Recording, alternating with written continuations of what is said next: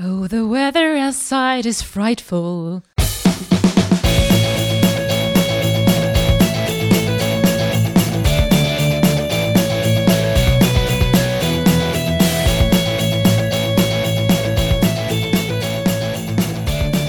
A Merry Sneaky Christmas. Sneaky Monday, Episode 39, Sneaky Christmas Volume 2. Ähm, ja, wir sind, wir sind ganz offensichtlich spät und ähm, ja, so wird es wahrscheinlich auch weitergehen, weil häuft sich schon das Bonusmaterial, die Bonusfolgen an, weil wir waren beim Fantasy Filmfest am Wochenende und haben viel zu viele Filme geschaut. Die Januarfolge wartet schon und der Jahresrückblick äh, steht an und oh, ich, am liebsten wäre ich heute eigentlich schlafen gegangen. Aber wir haben uns hier zusammengefunden. Ähm, wir sind heute der Sam, Hallo. der Tobi mal wieder. Hallo, hallo. Schön, dass du dass du es doch geschafft hast, Malte. Ja, ich habe es zu, mir nach- zu mir nach Hause geschafft. Ich bin, ich bin sehr stolz auf mich. Ja, es, und es ist die, die, die, die zweite Weihnachtsfolge. Äh, Die letzte Folge war ähm, Episode 16. Und das Universum kam zusammen, denn äh, ihr freut euch alle jetzt wieder über Weihnachtsfilme zu hören. Episode 16 wurde 38 Mal gehört. Und wir sind jetzt bei Folge 39, also können wir nahtlos äh, anknüpfen, äh, da wo wir äh, letztes Mal quasi aufgehört haben. Und ja, wir haben viel zu viele Filme mitgebracht, die mal mehr und mal weniger mit Weihnachten zu tun haben. Ähm, wir haben Jingle All the Way, The Producers, Mean Girls, Sanjuro, Loriot, Weihnachten bei den Hoppenstedts, Love Actually, äh, Little Lord Fauntleroy und zum zweiten Mal Die Hard. Und wenn irgendwann zwischendrin ein komischer Schnitt ist, dann ist es, weil die eine Batterie alle gegangen ist und ich dann eine neue Batterie reingemacht habe. Ähm, ja, das ist das volle Programm heute.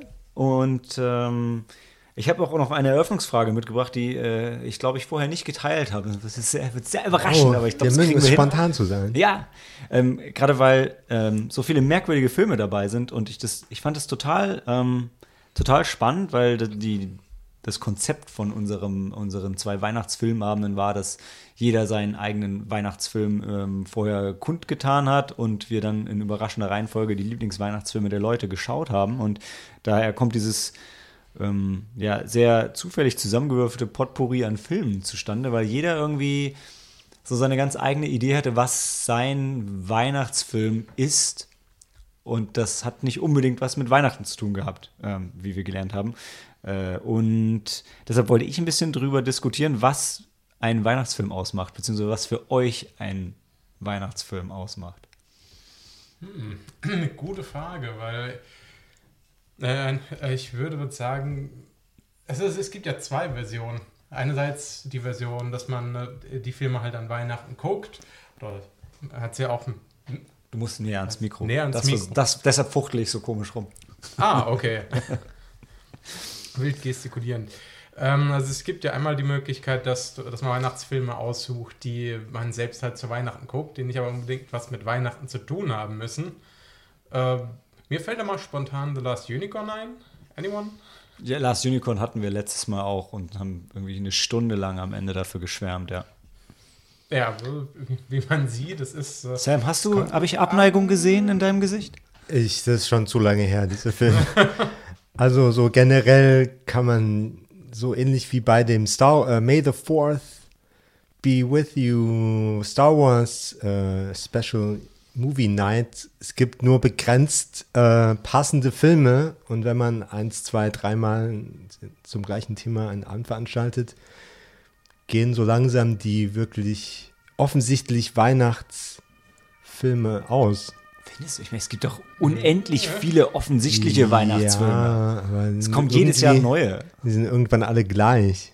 Das- Das stimmt, aber die, ich finde die, die Filme von der Liste hier, von denen es sind, also da ist nichts gleich. Also wirklich nichts. Also für mich ist Herzlich willkommen zu Sneaky Monday Episode 39. Ich habe es ja schon angekündigt, dass irgendwann die Batterien alle werden. Leider in Sams Monolog zu Weihnachtsfilmen. Sam, weißt du noch, äh, wo du warst? worauf ich hinaus wollte. Vielleicht Auf ist es gut, dass ich unterbrochen wurde, weil ich nie auf den, zum Punkt komme. Also für mich ist Weihnachten oder generell die, das Ende des Jahres die Zeit, so alte Schinken auszupacken, die nicht unbedingt was mit Weihnachten an sich zu tun haben, so wie ja, Dinner for One nicht direkt was mit Neujahr zu tun hat, sondern im entferntesten Sinne halt mit viel Trinken.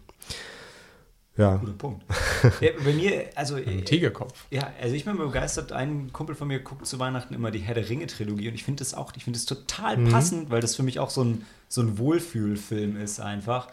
Und ähm, aber ich, zu einer anderen Jahreszeit hat man nicht Zeit, die alle zu gucken. das ist tatsächlich ein guter Punkt, ja. Man könnte Heiligabend, äh, erster Weihnachtsfeiertag, zweiter Weihnachtsfeiertag, Ja. könnte man, man sich, oder, oder halt am Stück. Ich hatte ja zumindest einen Herr der Ringe vorgeschlagen, es wäre wahrscheinlich ein bisschen äh, komisch gekommen. Dann hätten wir alle gucken müssen und Äh, Ja, wie gesagt, also ähm, das zu, zu meiner Verteidigung, äh, dass wir nicht Herr der Ringe geschaut haben. Wir hatten, ähm, wir hatten mehr, mehr Filmvorschläge, weil jeder Gast einen machen konnte, als wir am Ende Filme geschaut haben. Auch so waren jetzt acht Filme an zwei Tagen schon viel. Und äh, es waren auch nicht alle bei allen Filmen immer komplett wach dabei. Äh, vor allem, weil ja auch, es, es wurde ja auch was getrunken. Also, muss man auch sagen. Ja, so viel konnte man gar nicht essen, um es auszugleichen. die ganze Apfelsaftschorle.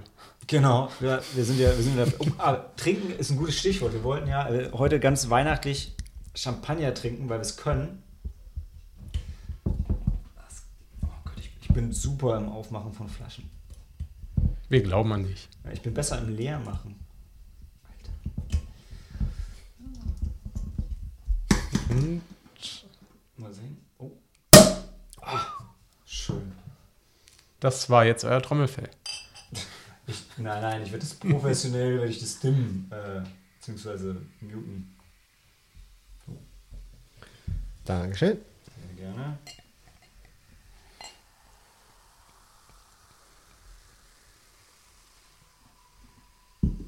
Ja. So, der, ich ich mache wieder die Explicit-Warnung rein, weil wir äh, ja Alkohol propagieren, oder? Ja, Wobei, ist ja äh, Schaum, Schaumwein in Deutschland ist auch ab 16, oder? Das ist eine gute Frage. Tschüss. Cheers. Cheers. Frohe Weihnachten. frohe Weihnachten. Frohe Weihnachten. Eigentlich hätte ich den Champagner für den Neujahrs-Podcast aufheben sollen, oder? Das irgendwie. Ja, hättest noch irgendwie. Ich hätte noch Glühwein gehabt. Ah, oh, verdammt, Mist. ich habe ich hab auch noch Oh, Glühwein. Ah, hätte ich, naja, dann vielleicht dann Glühwein. Lustig ist auch, wenn wir den Neujahrs-Podcast aufnehmen und wir nehmen ihn über Mitternacht hinaus auf. Und an Mitternacht ähm, stoßen wir an. Also Mit Glühwein. super Konzept. Wird total überraschend für euch, wenn ihr jetzt zuhört. Aber ja. Hm. Da kann ich testen, ob die anderen Sneaky Monday-Teilnehmer den Podcast gehört haben. Ähm, Weihnachtsfilme, ja. Das Wohlfühlding ist für mich total dabei. Ich finde sowas wie Herr der Ringe auch, genau wie du gesagt hast, Sam, toll, weil man dann eben Zeit hat, äh, sich das auch in, in, in aller Ruhe und in, in der Gänze zu geben, ist auf jeden Fall eine tolle Sache. Ich, ja genau, und äh, also äh, von dem Film her, ähm, The Last Unicorn wäre mein Weihnachtsfilm gewesen, habe mich da als Gastgeber zurückgenommen und ja, ein paar andere offensichtliche Sachen sind leider auch rausgefallen. So wie Tobi hatte, du hattest Gremlins, glaube ich. Oh ja, durchaus. Wobei, da haben wir ja auch, die hatten wir ja auch schon mal im Podcast erwähnt, oder? Ich, also erwähnt Ja, haben sie bestimmt, aber wir haben noch nicht, wir haben Gremlins noch nicht besprochen als Film. Oh. Nicht, dass ich wüsste. Ich könnte mich aber auch irren. Naja, gut, aber das war, wie du gesagt hast, das ist dann leider hinten runtergefallen. Das, da konnte einfach keiner mehr. Aber wir werden das Konzept nächstes Jahr wieder aufleben lassen, von daher passt das schon. Ähm, ja, also vertraut, es muss nicht unbedingt mit Weihnachten zu tun haben, aber es ist schon schön, wenn die Filme, also auch hier fand ich jetzt, es ist schon schön, wenn sie auch an Weihnachten spielen oder es zumindest eine Weihnachtsszene gibt und so ein bisschen Schnee und ein bisschen was fürs Durchaus. Herz wie Die Hard. Finde ich immer gut. Ja, schön ins Herz. Ins Herz, ja. Ja, aber es, ich meine, es gibt ja auch einen Haufen solche seichten Weihnachtskomödien. Die werden ja auch immer rauf und runter gespielt in den einschlägigen Fernseh, äh, äh, Fernsehkanälen, von denen man dann nie. Äh, wir sind ja eher ein Kinopodcast. Also, wir, hatten auch in, im, wir hatten auch in der Sneak schon einige gute Weihnachtsfilme. Vielleicht nochmal Anna and the Apocalypse zu erwähnen an der Stelle, bevor ich dann endlich Ruhe oh gebe. ja. Wobei vielleicht beim Jahresrückblick könnte es auch nochmal auftauchen, ja. Jetzt überlege ich gerade, hatten wir nicht sogar irgendeinen Weihnachtsfilm mit, äh, war das mit Seth Rogen? Mhm. Kann das sein? Aber nicht, nicht 2018, das war 2017 schon, glaube ich. Ich, Stimmt, ja. deshalb, ich bin mir nicht sicher, ob wir den im Podcast mal besprochen haben, aber der war richtig gut. Ich wollte auch gerade nochmal nachschauen, wie der hieß. Der war sehr, der war sehr lustig. Ja. Naja. Wie gesagt, ich denke insgesamt, es gäbe genug Auswahl, aber man möchte ja natürlich auch was gucken, was, man, äh, was allen Spaß macht und so. Ja, aber also ich fand wirklich, das Tolle für mich war, dass jeder rankam mit, boah, das ist der Weihnachtsfilm, den man immer gucken muss und wie kann es sein, dass du den noch nicht gesehen hast? Den, guck, den, den guckt doch jeder jedes Jahr und jeder hat aber einen anderen Film, bei der das Film ist. Also ich hatte zumindest, also ich hatte Überschneidung, wenn äh, manche haben ja dann so zwei, drei geschickt, dann da gab es Überschneidung, aber so der Top-Film wurde wirklich, der wurde kein Film zweimal genannt. Bei was waren, was waren wir, 15, 15 Leute insgesamt schon, die, die mitgemacht Das kann sein, ja. und das fand ich schon, fand ich schon cool. Und deshalb finde ich es find ich's spannend, das nächstes Jahr weiterzumachen. Mal sehen, mal sehen, wie lange wir hinkommen, bis uns die Weihnachtsfilme ausgehen und wir Doppelungen haben. Ja gut, wie gesagt, also soll, die Filme sollen ja auch schon Spaß machen. Ich denke, wie du gesagt hast, die Weihnachts generell würden Weihnachtsfilme jetzt nicht ausgehen, weil es gibt immer irgend äh, es gibt immer irgendwas, was mit, mit Weihnachten in Verbindung steht, aber ich denke, ich- für mich ist dann wirklich eher so ein, der, ein Weihnachtsfilm einer, den ich halt gerne zu Weihnachten gucke, wie jetzt Herr der Ringe. Und es kommen auch neue dazu, auch wenn Sam ja Weihnachtsfilme als endlich bezeichnet. also zum Beispiel jetzt der, also der, der ähm, Santa Claus, äh, der jetzt äh, vor Weihnachten noch rauskam aus Net auf Netflix, den fand ich, konnte ich durchaus, durchaus was abgewinnen. Ach so, der mit ähm, Kurt Russell. Genau. Aber auch, also was ich ihm abgewinnen konnte, war Kurt Russell, machen wir uns nichts vor, ansonsten war der Film schon sehr schlecht. Aber, aber Kurt Russell war cool und er hat halt einen Bart. Der ist schon sehr geil.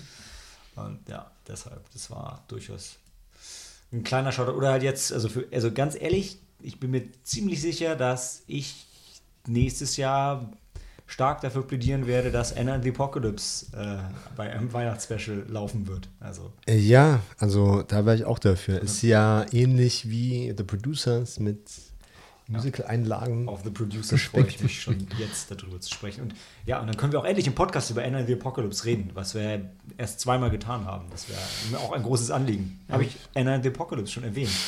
Und es kommt ja der Fantasy Filmfest Podcast, da könnte ich den auch nochmal erwähnen vielleicht. Ja, schauen wir mal. Okay, es gab einen Zombie-Film, ja. Ja, und, und dann kann ich ja dran, dann werde ich daran erinnern, dass wir beim Fantasy Filmfest davor Anna and the Apocalypse gesehen haben, der dann nochmal in der Sneak kam. Und der ja auch ein hervorragender Weihnachtsfilm ist übrigens. Auch den, der Soundtrack ist übrigens jetzt draußen. Äh, Ah, den würde ich auch empfehlen, ja. Wenn wir mal ein Special über Soundtracks machen, dann haben wir noch mal die Möglichkeit. Ja. Wir müssen auch noch das Videospiel-Special machen, Tobi. Das ist. Äh, Oh ja, ganz wichtig. Das Problem ist nur, bevor wir das Videospiel-Special machen, müssen wir Videospiel-Film haben- machen und puh, dafür muss ich erstmal ausnüchtern, um mich wieder zu betrinken, weil, boah, das äh, die sind nicht auf der guten Seite, sag ich mal. Größtenteils. ja. Mit, weiß nicht. Vielleicht kriegt man genug Ausnahmen für einen Abend zusammen. Ich bin mir nicht sicher. Der Mario-Film, Ja, der, ja, der ist, ja, warte, was? der ist unterhaltsam. Und ich sage nicht, dass sie nicht unterhaltsam Ja. sind, aber gut und dann noch gut im Sinne von, sie repräsentieren auch noch das Spiel. Also, Hm, boah, das Ja, muss nicht hm. sein. mm, ja, ich glaube, bei mir, ey, ja, ich weiß nicht. Ich möchte ja gerne noch mal Double Dragon sehen. Ich glaube, der war auch grandios schlecht. Ähm, das- Street Fighter hätte ich auch wieder Bock drauf. Mortal Kombat finde ich tatsächlich immer noch. Wir schweifen ab. Ähm, ja, Weihnachtsfilme. Ähm, haben wir damit abgehakt? Also reden wir einfach nur noch schnell über die acht Filme und dann äh, Ja, machen wir Feierabend. machen wir die Flasche leer. Sehr gut. Genau. Dann äh, hören wir uns gleich wieder zu Jingle All the Way oder wie er in Deutsch heißt, versprochen ist versprochen.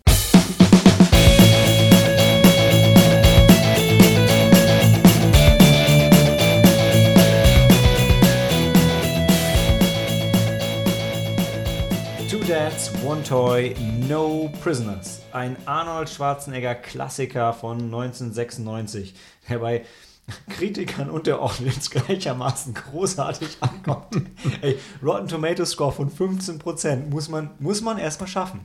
Ähm, ist von Brian Levin, der auch Flintstones und Beethoven gemacht hat. Beethoven übrigens, ich weiß noch, den habe ich damals im Kino gesehen, als ich, als ich klein war und war total begeistert. Vor allem, weil damals hatten wir, also da habe ich noch bei meinen Eltern gewohnt und es gab die Tageszeitung und da war noch immer die, ähm, der Kinospielplan drin.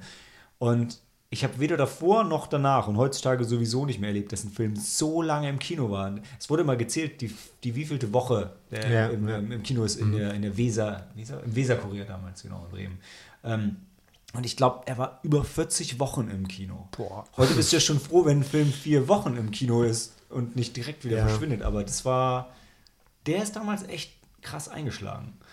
Also die Kinolaufzeiten generell haben sich doch verkürzt. Ja, ne? mega, Ja. mega. Aber auch damals war Beethoven, also krass, fand ich. Es gibt halt so viele, auch so viele Big-Budget-Produktionen. Da, da muss man halt äh, direkt nach, der, nach einer kurzen Laufzeit schon, schon wieder den Platz freimachen für den nächsten. Ja, ja, absolut, absolut. Ähm, und Tobi, du wolltest uns erzählen, was bei Jingle All the Way so passiert ist. Genau, also ich, ich finde ja diese Tagline einfach super, die, ähm, der, die du hingeschrieben hast mit den äh, Two Dads, One Toy, No Prisoners. Weil äh, das Ganze beginnt ja, man kennt ja vielleicht das Problem, äh, wenn man kleine Kinder hat. Äh, nein, eigentlich, eigentlich generell. Ich meine, man, äh, äh, wenn man nach Weihnachts, man Weihnachtsgeschenke sucht, man hat ja noch Zeit und man verschiebt das ja ganz gerne mal nach hinten und äh, hier unser Lieblingsösterreicher, kennt, äh, der Arni, dem ist das in dem Film auch passiert. Hat dann noch so viel zu tun gehabt und plötzlich steht Weihnachten vor der Tür und dieses super tolle Spielzeug, das ist, das, äh, dieses Innenspielzeug, was jeder Junge haben muss, einfach. Turbo Man. Genau, Turbo Man. Das äh, ist erwartungsgemäß dann natürlich ausverkauft und da den, ähm, er versucht's dann, er versucht dann am letzt, wirklich letzten möglichen Tag die ähm, noch, äh, noch dieses Spielzeug irgendwoher zu besorgen. Ja, und dann beginnt auch eine Odyssee, auf dem er, ne, bei dem er ähm, äh, wie, wie heißt denn der? Also, bei dem hier- Sindbad. Ja, Sindbad. Passt. Genau, das. Ohne den, es ist Sin Sinbad. Ah, Sin- Sinbad. Was auch immer. Dass, ähm, dass hier äh, Howard Langston, ich meine, ich gerade Howard Langdon, das, wäre woanders. Ähm, Also mal jetzt, jetzt bringst du nicht durcheinander. Moment, Moment, Moment. Sinbad ist der Schauspieler. Ist, Sin, ähm, ja, Sinbad ist der Schauspieler. Genau. Also Arnold, Arnold genau. Schwarzenegger ist Howard und Sinbad spielt Myron, Myron den, den Zeitungsmann. Larrabee. Ah ja. So rum. Und Jake Lloyd spielt äh, den Arnolds Sohn, Sohn. für den Der Annie. das Das Spielzeug dieser- gedacht ist. Genau. Und das ist eigentlich auch schon das einzig nennenswerte für den Film. Da haben wir ja die großen Schauspielernamen abgehakt, aber im Prinzip äh, ja, beginnt, dann der, beginnt dann der Kampf um, äh, um dieses Spielzeug. Weil irgendwo muss es ja noch eins geben und da werden wirklich alle Register gezogen. Ja, ich meine, das, das Ja, ich mein, weil mein- nämlich leider alle anderen Väter der Stadt auch auf dieselbe Idee gekommen sind.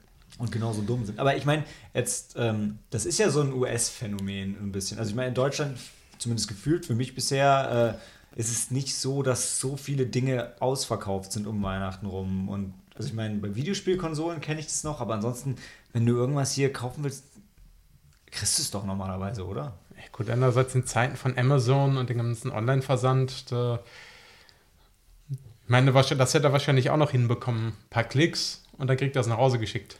Ja, ja, aber ich meine, also wenn heute was ausverkauft ist, dann zuerst ist es bei Amazon ausverkauft. Also wenn Das was stimmt. wirklich beliebt ist. Ne? Also wenn, ähm, also wir hatten wieder auf Videospiele bezogen, wenn es eine Limited Edition oder irgendwas gibt, die Vorbesteller, bei Amazon ist die als erstes weg und dann fangen die Leute halt an, sich wieder mit dem anderen Kram zu beschäftigen und in die Läden zu rennen.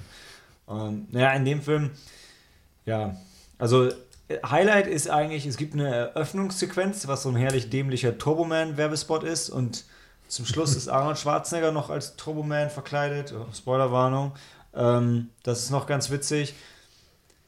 Und eines, eine Szene ist geil, wo äh, er mit dem, ähm, dem Postmann in der Kneipe sitzt und er so richtig dark wird und sagt, sein ganzes Leben ist den Bach runtergegangen, weil sein Vater es nicht hingekriegt hat, ihm irgendwie irgendeinen Scheiß zu schenken. Ich weiß nicht mehr, was es war. Ein Ofen? Ein Backofen? Irgendwie, irgendwie sowas. Und die Szene ist ganz geil, weil die ist auf einmal wirklich so richtig düster, aber der Rest ist schon quatschig. Also ist schon echt ein schlimmer Na gut, Film. wobei, Naja, also ich kenne den Film aus der Zeit, wo er so ungefähr rausgekommen ist und Ich fand eigentlich alles Schwarzenegger-Komödien damals ziemlich klasse. Echt? Twins, Junior, Kindergartenkopf. Ich bin 36. du noch? Ah, wie ich. Ähm, Also bin die, die Filme liefen damals alle schon im Fernsehen. Ja, also ich, bei mir war es damals, ich wollte damals die, ich wollte damals Schwarzenegger Actionfilme sehen und habe mich bei allen Komödien immer aufgeregt. Also, weil ich dachte, warum? Mach doch nochmal True Lies, bitte. Oder Terminator. Ich war nie so, also auch wenn, auch wenn Arnold schon lustig ist. Ja. Aber es ist halt, wie wenn du sagst, bist halt schon klug. Bist halt nicht wirklich klug. Ja, okay, aber ich meine, immerhin hat er, äh, hat er auch wieder ein Meme etabliert. Ja, das kannte ich nicht, ehrlich gesagt. Oder nicht? Nee. Put the cookie down. Now! Ja, aber ähm, äh, ich, ich habe es mir an dem Abend auch erzählt. Ich habe es nicht gecheckt. Also, ich bin auch nicht so der Meme-Typ, muss ich zugeben. Also ich fand dieses Mal noch ganz amüsant die Interaktion zwischen ihm und dem Nachbarn, der sich an seine Frau ranmacht. Der Nachbar Ach, war ja. cool, ja. Ja. Der, der hatte noch was. Der, äh, wie hieß er denn noch? Haben wir es hier? Hm? Ist Der nicht Nachbar? Ted, ja genau. You can call me Ted. Und wie ein Elch ins Gesicht schlägt, das ist witzig. Oder, das war ein Elch. Ein Ja. Rentier, ein Rentier. Ja, Elch, sorry. das stimmt, ja. Ja, das hat noch was. Weil Arnold Schwarzenegger kann halt schon geile Grimassen ziehen, wenn die Kamera so. Ja. Ja, aber nicht so der Tierfreund. Rentier, Kamel. Stimmt. Also eigentlich so eine schön, äh, schöne Klammer um seine Karriere, ne? Also Stimmt, ja. Actionstar damals, äh, jetzt zum, äh, zum Comedy-Star, dann zum Politiker. Und dann wieder Actionstar. Ja, er wird aber nicht wieder Bodybuilder. Nicht Vielleicht so ernst. Das Ne? ist wahrscheinlich durch. Na, Aber ne, ein krasser Typ. Also vielleicht ähm, gibt es bald Ü70 Bodybuilder. Keine Ahnung. ja, wahrscheinlich hat er nie ganz aufgehört. Du meinst so wettbewerbsmäßig? Eine neue Kat Kategorie? Er war auch Ja. nicht der Ja. schlechteste Politiker, muss man sagen. Er war der Beste, aber Gut, in Kalifornien. wo auch sonst. Ja, Ja, aber insgesamt, äh, wie du schon gesagt hast, es, es gibt da eigentlich nicht viel zu erzählen. Gut, dass wir, dass er dann am Ende natürlich äh, mit seinen, äh, dass er dann am Ende seinem Kind trotzdem noch den Wunsch erfüllt und, wie- und wie goldig das Kind dann dem, dem Postboten und sogar den Doberman übergibt. Ja. Ich meine, dann am Ende wäre jetzt heute dann die Frage, ist es ein Weihnachtsfilm oder nicht? Ich würde sagen, ja, der ist Ja. schon Weihnachten durch und durch. Ne? Also Ja. gut oder nicht, eine andere Frage, aber ein Weihnachtsfilm ist es. Ne?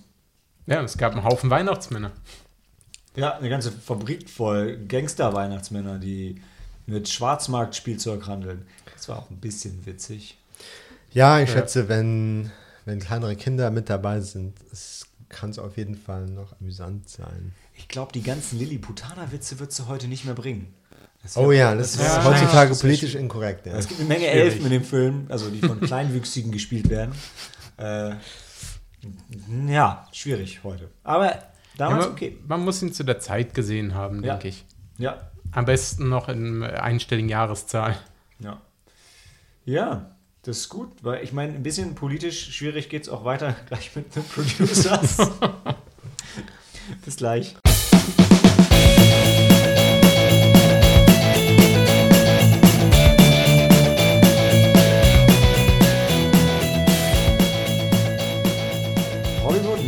A Zania Zero Hour. Von 1996 geht es jetzt zurück nach 1976.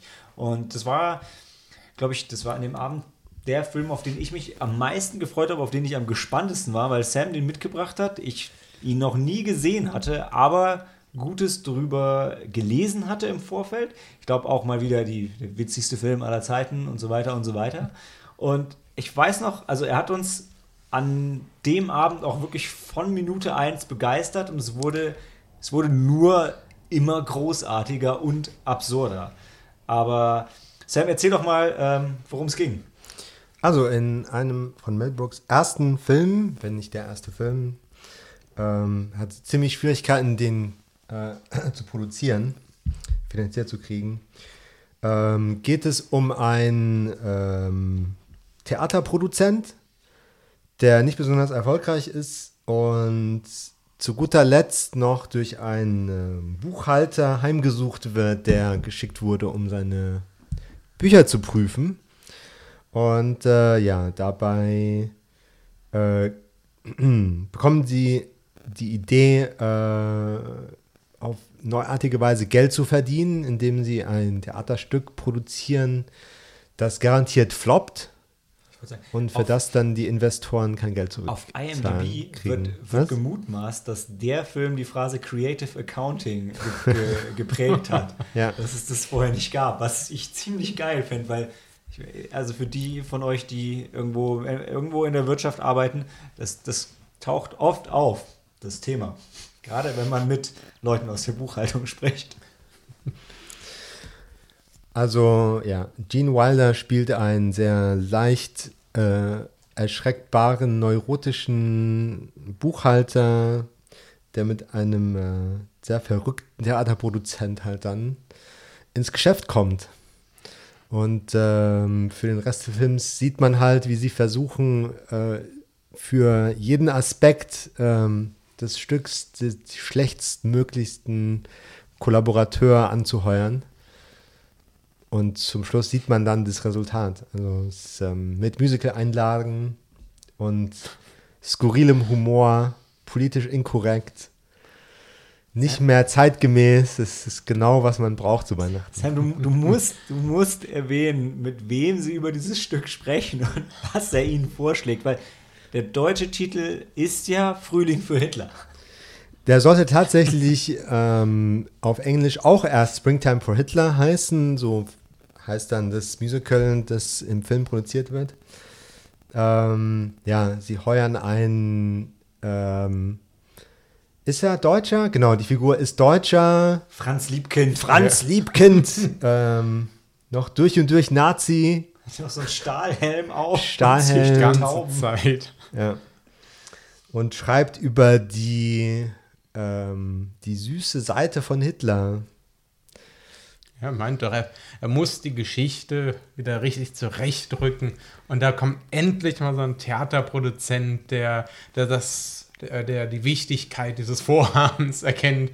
Und äh, ja, er rafft es halt überhaupt nicht. Ich Das ist so gefeiert. Die, die, die zwei kamen halt von der Audienz mit, mit Liebkind raus und, und hier, der einer hielt sich halt so den, den, den Arm und dann ging es so, ja, ja, das war halt, das war halt, boah, der ist ja total verrückt und was für ein Idiot und aber egal was, ich trage nicht die Armbinden, die er uns gegeben hat und nimmt dann die Hand weg und hat dann wirklich so original die, äh, die rot-weiße, das rot-weiße Hakenkreuz ähm, am Arm und läuft damit halt durch, durch New York. Also es ist schon, ist schon sensationell.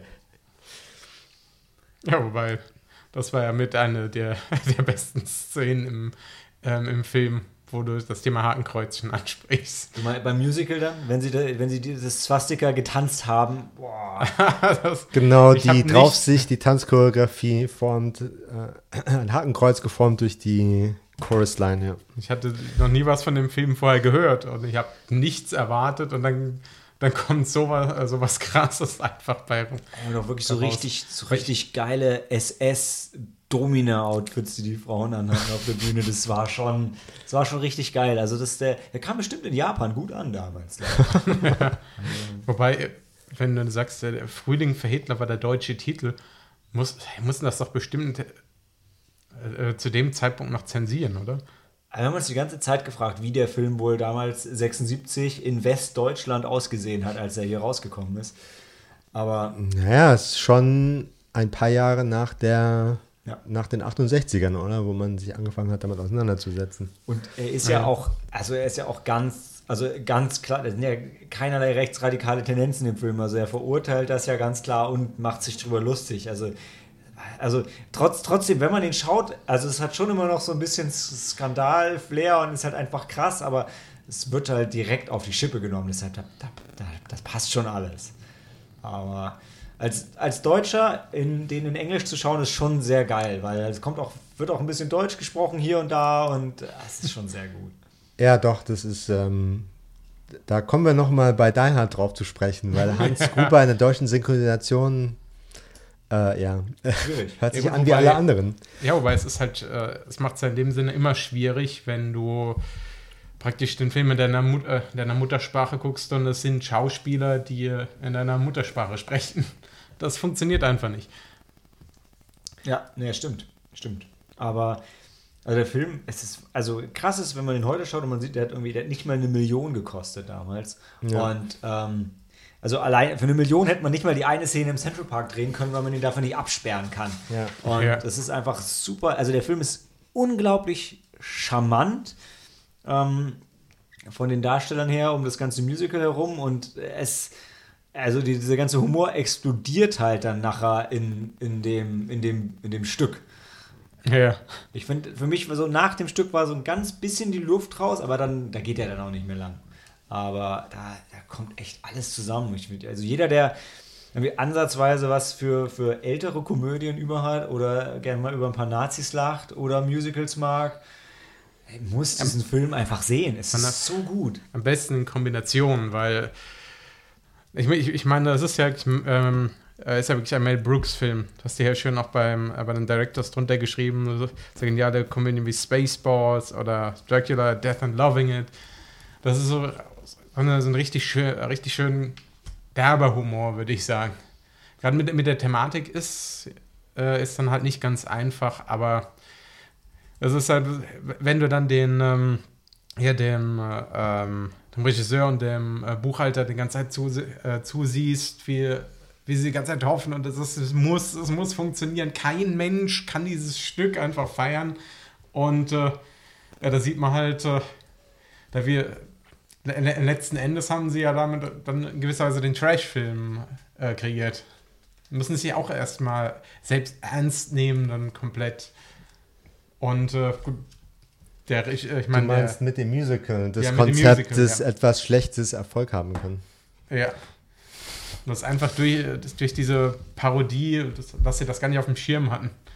Ja, ich meine, am Ende geht das, das Konzept geht halt nicht auf und ich finde, es ist ein, tatsächlich ja relativ glaubwürdig eigentlich am Ende dargestellt, wenn du halt, also weil du, weil das Stück ist natürlich politisch eigentlich nicht tragbar, aber dadurch, dass es dann so schlechte Darsteller sind und auch so schlecht geschrieben ist, kommt halt die, also kommt es halt rüber, als wäre es ironisch gemeint, obwohl es natürlich äh, ernst gemeint war Ja. vom Autor. Ja. Und also das, äh, ja, sehr geil. Also einfach sehr geil. Ich habe den Film großartig gefeiert und äh, ja, kann man, kann man gar, nicht, gar nicht mehr viel zu sagen. Also ich meine, die Handlung ist jetzt nicht groß, das ist jetzt nicht tiefgründig Mhm. oder so, aber ähm, Ja, also als Computerspiel würde der komplett zensiert sein.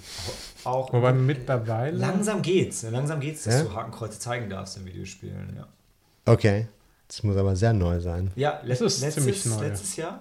Ja, Letztes Okay. Jahr, Müsste also letztes Jahr.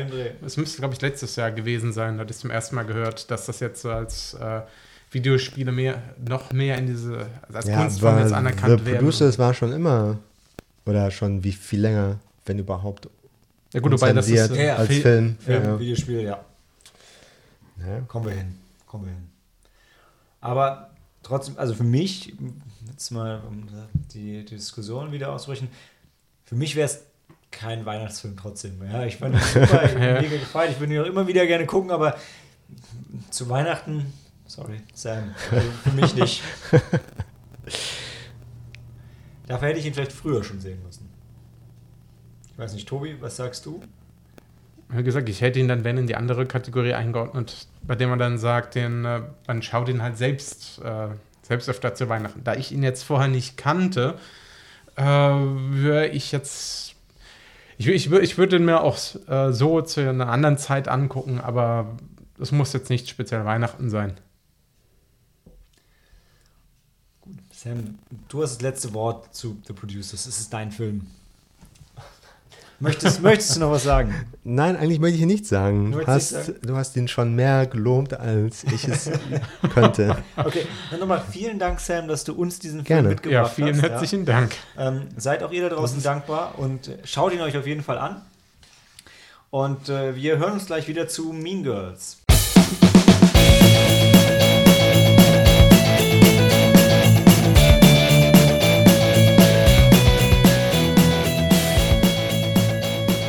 Survival of the Ruthless, Mean Girls. Und falls ihr das noch nie gehört habt, Mean Girls wurde in Deutschland übersetzt.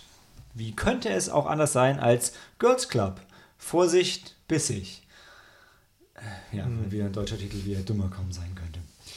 Äh, Ich finde, die, Also die ist jetzt von 2006, wir springen von 96 auf 76 auf 2006. Boah. Verschwörungstheorien. 666? Ja, oh, oh, oh, oh warum? Ah, ähm, ja, Mean Girls, ich finde, also die Ironie könnte kaum größer sein. Ich frage mich gerade jetzt schon wieder, ob ich mich ver, ähm, vertippt, vertan habe. Wie kann denn die Critic Score 83 sein und die Audience 66? Weil für mich ist das klar ein Film, der vielleicht ein Kult-Following hat, aber ich kann mir einfach nicht vorstellen, dass die Kritiker den feiern. Aber hey, ähm, Gut, ich weiß es nicht. Vielleicht, wenn das so als Parodie auf diese ganze Highschool, äh, das ganze USA Highschool-Sache nimmst, vielleicht auf der Meta-Ebene ja. ist bestimmt irgendwas, was wir nicht sehen. ist ja nicht mal so, dass ich Mean Girls nicht mögen würde. Trotzdem schenke ich mir dafür erstmal noch einen Champagner ein. Also, ähm, Mean Girls war äh, das Vehikel damals, was, glaube ich, Lindsay Lohan zum Durchbruch verholfen hat. Und Lindsay Lohan spielt Katie, die aus Südafrika, Südafrika? Ja. Ja, genau, sie ist weiß ähm, und zieht in die USA in eine Highschool und freut sich total, dass sie jetzt menschliche Freunde hat, statt nur Hyänen und Affen und so weiter. Äh, und ähm, da wird sie dann eingeführt in, ähm, in das Klickensystem. Und da gibt es die Plastics, äh, angeführt von, äh, von Regina George, die den Schulhof regieren mit äh, pinker Faust. Und ähm, ah, wie heißt denn die Gruppe, in die sie dann kommt? Boah, Daniel wird mich dafür, wird mich dafür hassen. Also Daniel Schmidt, nicht äh, Daniel Bernhard, dem ist der Film, glaube ich, ziemlich egal. Äh, und sie freundet sich dann an mit Damien und äh, Janice, die so ein bisschen die Loser, Outsider sind. Damien ist äh, ja der Too Gay to Function und die andere ist so ein bisschen als Lesbe verschrien. Und dann wird sie als Doppelagentin bei den Plastics eingeschleust und unterwandert die ganzen, das Ganze so ein bisschen. Und dann äh, gibt es den krassen Twist, wo sie selber irgendwie zur Zicke wird und dann aber noch wieder die Kurve kriegt. Und ähm, es gibt das Burn Book, wo die Mädels die dunklen Geheimnisse von allen reinschreiben, was dann an die Öffentlichkeit kommt. Und dann bricht das Chaos aus an der Schule und alle bringen sich gegenseitig um. Und außerdem fängt Katie noch was mit äh, Reginas Ex-Boyfriend an und das zerbricht dann und geht dann aber auch wieder zusammen. Und es gibt eine weihnachtliche Musical-Szene, die ein bisschen sexy ist und ähm, deshalb äh, hat es. Wie bei Anna and the Apocalypse. Danke, Sam, danke. Sogar, ja, tatsächlich sehr wie bei Anna and the Apocalypse. Und äh, ja, so ähm, passte der Film dann doch tatsächlich besser als erwartet auch in unsere äh, Weihnachtsliste. Und ja, der Film hat tatsächlich so ein bisschen ein, Cult Following. Ich habe es schon gesagt, es gibt, äh, es gibt auch ein Musical dazu. Und er ist auch auf der 100 Movies to Watch Bucketlist Poster-Sache mit drauf gewesen, weshalb ich ihn sowieso schauen musste. Kam mir dann sehr gelegen. Äh, hatte ihn aber auch vorher schon mal gesehen. Habe auch das Musical gesehen. Und bin deshalb zwar sprechfähig dazu, trotzdem immer noch kein großer Fan. Also, also kann man gucken, ist definitiv besser als viele andere Filme gleicher Machart. Clueless? Clueless würde ich sagen, ist besser. Also, Okay. ich müsste ihn aber noch mal sehen, ehrlich gesagt. Ich fand Clueless halt damals großartig und ich war auch in, ähm, schon ein bisschen verliebt in äh, Alicia Silverstone. Batgirl, ja. ja dafür, für die Rolle ist, für die Rolle ist sie jetzt noch in Erinnerung geblieben, oder? Batgirl. Ähm, aber, Batgirl und äh, Nippleman, ja. Oh ja, Bru, Bru, äh, Bru- Bruce Wayne, ja genau. Äh, Tom George, George Clooney. Clooney. Tom Clooney. Was ist, wow, so ein bisschen, ein bisschen Champagner alles machen kann. Nee, aber ich finde, ziemlich ähnlich zu Mean Girls ist The Heathers. Was ist that? The Heathers mit The Heathers. Ah. The Heathers. Da ist die, da äh, ist die Dreier-Zicken-Clique, besteht aus drei Mädchen, die heißen alle Heather. Hence the name. Ja. Mit Winona Ryder als äh, Neu, Neuzugang in die Gruppe und Christian Slater als Bad Boy. Nice. Und ähm, der Film geht dahin, wo Mean Girls aufhört, nämlich äh, Mord und Totschlag. Und dann ist die Unterhaltungsloop geschlossen. Wie, wie hieß denn dieser andere Film mit den Teenagern, wo es noch so, so Drogen gibt und dann endet es so ein bisschen düster am Ende mit. Ah, komm nicht drauf. Wo er Kokain in seinem Anhänger hat. Ich, oh Gott. Das war nicht Clueless, nee. Clueless war ziemlich harmlos, oder? Ich glaube schon. denke, lang, lang ist es her. Ich erinnere mich noch, dass über Clueless haben sie irgendwann, machen sie, ähm, sind sie bei ihren Führerschein zu machen, oder? Äh, egal. Ähm, bleiben wir bei Mean Girls, ähm, wo wir uns halt richtig gut auskennen. Und ähm, Ja, da fehlt definitiv eine bestimmte Person für ja, diesen Film. ja, Daniel S. ist der Mann, der den Film hier vorstellen und verteidigen müsste. Ähm, also die anderen Filme, die der Regisseur gemacht hat, also Vampire Academy habe ich gesehen, der ist richtig scheiße.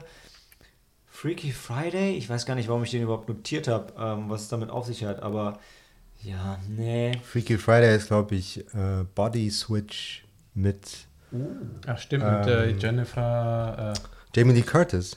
Hm? Oder? Jamie Curtis, wow. Ja, als Mutter, Hm. die zur Tochter wird. ach, Okay. dann habe ich das verwechselt. Und umgekehrt.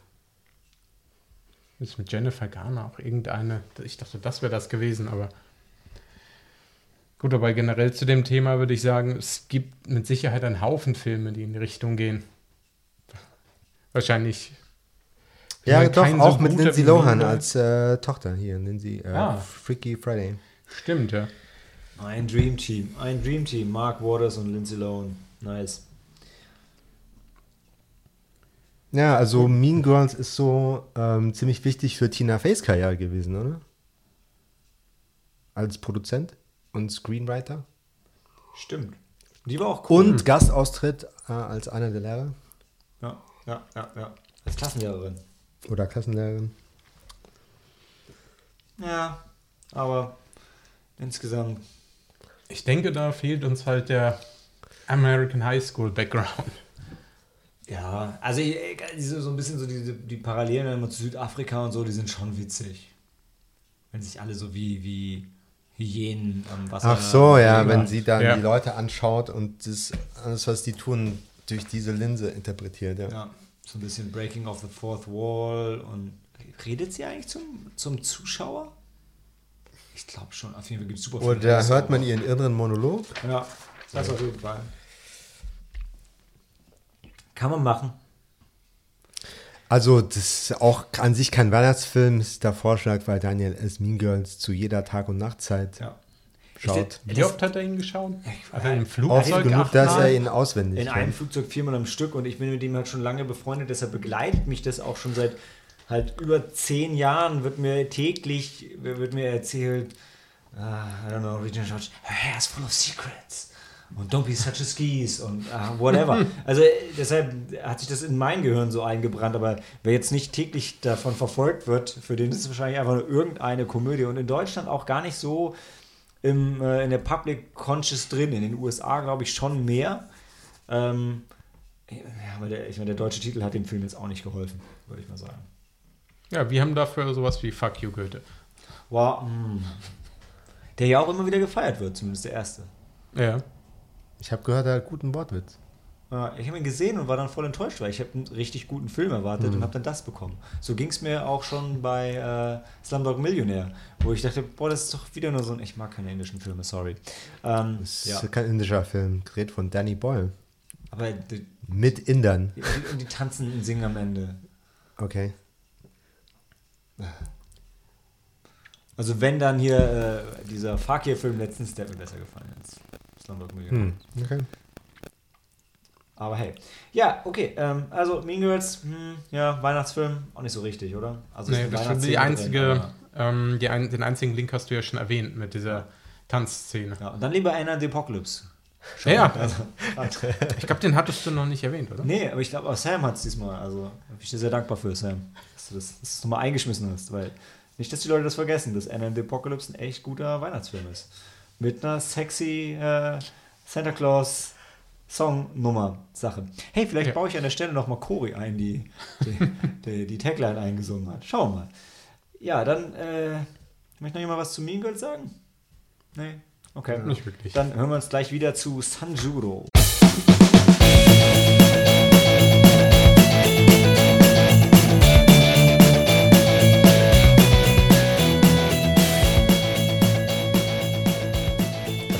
Sword, keen perception, used well to slaughter his enemies. Warte, das hätte ich schreien müssen, oder? Weil das sind Capital Letters. Und ich bin eben zu früh auf den Ausknopf gekommen und mir selber äh, quasi ins Wort gefallen, als ich sagen wollte, wir sehen uns, hören uns wieder zu Sanjuro oder wie er im Original heißt, Tsubaki Sanjuro.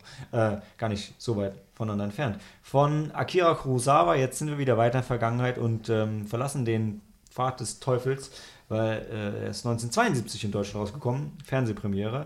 Und ähm, zehn Jahre früher in Japan. Äh, das, das waren noch Zeiten, ja, als es einfach mal zehn Jahre gedauert hat, bis so ein Film das irgendwo hingeschafft hat. Und ähm, wow, ich meine, Krass. Critic Score von Ja. 100% deutet, äh, naja gut, es ist halt ein äl älterer Film und deshalb wird Rotten Tomatoes nicht auf viel Metacritics zurückgreifen können bei diesem Film. Aber Audience Score, Audience Score von 95% spricht eine ähnliche Sprache. Und das war der letzte Film am ersten Abend. Dementsprechend äh, waren wir alle schon ein bisschen müde und eigentlich sind dann auch alle nach Hause gegangen. Und irgendwann, ich habe dann allein auf dem Sofa gelegen und versucht, noch den letzten Glühwein auszutrinken. Ich weiß, ich bin irgendwann eingeschlafen, wieder aufgewacht. Und es ist einer von äh, Akira Kurosawas kürzeren Filmen mit 96 Minuten. Aber er hat halt sehr viel auch von einem Kammerspiel und es fiel mir schwer von der Handlung, also der Handlung zu folgen. Und es wird mir auch schwer fallen, sie euch jetzt zu präsentieren. Was ich noch weiß, ist, dass es sehr gut war und ich den Film auf jeden Fall wiedersehen will, was ich noch nicht getan habe. Ähm, und was ich über die Handlung noch weiß, ist, dass, wow, ich guck mal, was ich hier, was ich hier nachlesen kann. Nee, verstehe ich nicht. Ähm, also es gibt eine Gruppe von Samurai, die werden irgendwie hintergangen und aus irgendeinem Grund wer, gibt's, wer, werden die von den Regierungsbeamten verfolgt und sollen umgebracht werden. Und dann gibt es den Sanjuro, den, den Ahnung, Wandering Lonely Samurai, der smarter ist als alle anderen zusammen. Und den Jungs hilft, sich die, die, dieses Plottes äh, zu erwehren und ähm, eben, ich glaube, ihren Meister und seine drei bediensteten Frauen, Töchter, Mütter, keine Ahnung, Oh Gott, ich weiß zu es gar nicht beschützen. mehr. Es spielt hauptsächlich in einem Tempel und dann noch in einem anderen Tempel, wo sie eigentlich immer rumsitzen und warten. Und dann gibt es zwischendurch so diese typischen kurzen Action-Explosionen mit äh, den, den Samurai-Kämpfen, die also für damals und auch noch heute echt gut gemacht sind und sehr spannend sind. Und dazwischen wird viel geredet, viel Wortwitz und allen voran, also äh, äh, Mifune spielt, Sanjuro spielt ihn großartig und wahnsinnig sympathisch und charismatisch vor allem. Und das macht, also es hat mir wahnsinnig viel Spaß gemacht, den Film zu schauen im Abend. Jetzt fällt es mir ein, ich habe nicht Glühwein getrunken, ich habe Sake getrunken natürlich. Weil wir haben uns noch eine Flasche Sake aufgemacht zum Schluss. Weil wir noch Passend, nicht ja. genug getrunken hatten, ja. Und ähm, also ich kann den Film empfehlen, auch wenn ich nicht mehr genau weiß, worum es ging. Es ist ein alter Schwarz-Weiß-Samurai-Film aus Japan. Wenn euch das nicht anspricht, dann ist es nichts. Und ähm, wenn euch das anspricht, dann kann ich euch sagen, es ist wesentlich kurzweiliger auf jeden Fall als, als Ran, den ich sonst von Kurosawa noch im Kopf habe. Also kurzweiliger und kürzer. Also, dass man den sich halt durchaus einfach mal so an einem normalen Filmabend geben kann. Aber es ist trotzdem natürlich ein Kammerspiel, schwarz-weiß, mit den Längen, die Filme aus der Ära und aus Japan gerade halt einfach mit sich bringen. Und ich weiß nicht, ich weiß nicht, äh, wie er mit, einer, mit der deutschen Synchro ist. Wir haben ihn japanisch mit Untertiteln geschaut, das war sehr gut. Es gibt in Deutschland kein Blu-ray-Release, leider, deshalb hatten wir ihn auf DVD, aber ja, ich wollte gerade sagen, Gut, ob die Blu-ray jetzt so viel besser aussehen würde, wüsste ich auch nicht. wenn es gut restauriert wäre, also so, ein sech- also so 16 mm auf Blu-ray, du hast ja, die Details sind ja da auf dem Originalfilm, wenn es ihn Ja. noch gibt, das ist Ja. die Frage, ne? Und so, der war jetzt nicht, der war jetzt nicht gut aufgearbeitet oder gut restauriert, aber auch nicht schlecht. Also man konnte ihn gut gucken und da es ein Kammerspiel ist, der ist jetzt nicht bildgewaltig. Also dahingehend gebe ich dir recht, Tobi, so viel würde er von einem Blu-ray-Release nicht profitieren. Anders als Ran oder Seven Samurais, wo du halt auch Vistas hast und so, ne? Ja, aber ich muss ja dazu sagen, ich, waren wir die zwei einzigen, die zumindest am Anfang noch da waren. Irgendwann konnte ich, glaube ich, nicht mehr. sich Also Rian und ich sind nach ein paar Minuten gegangen, weil wir schon am Einschlafen waren. Ja. Ja, Was okay, schade ja. war, weil es Rians Weihnachtsfilm war, ne? Ja. Ja. Ähm, ja, ich glaube, wir waren die Einzigen, Tobi. Also ich kann mich noch, äh, weil du versuchst, die Story zu rekapitulieren, noch ein bisschen dran erinnern. Also, wie, ähm, wie du gesagt hast, das war diese Gruppe von Samurai, äh, von Samurai und die, ähm, wie was ihr, praktisch ihr, äh, ihr Herr, der, der wollte praktisch ihr Vorhaben unterstützen. Ich habe keine Ahnung, was sie genau vorhatten, ob sie irgendwie Eine Geschäftsidee oder sowas? möglich. Also das, Ich weiß nicht, ob mir das- politischen Intrigen. Genau, und irgendwie der, der eine Art Gouverneur oder sowas, ein äh, einer, der ihm, überge äh, der ihm übergestellt war, der hat sich, glaube ich, schon den ähm, den Herrn dieser Samurais, äh, der, dieser Samurai äh, vorgenommen und äh, die wollten ihn, weiß ich, wollten sie ihn vielleicht sogar befreien.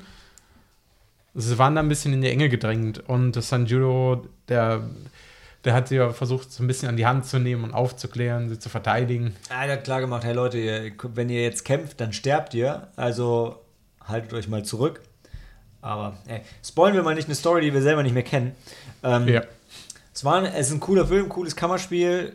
Müssen wir noch mal sehen. Ich wäre dabei. Solltet ihr euch anschauen. Und ähm, ja, ich glaub, das Wichtigste, wenn man weiß, es ist ein Akira- Akira Kurosawa-Film, einer der kürzeren. Mifune spielt mit.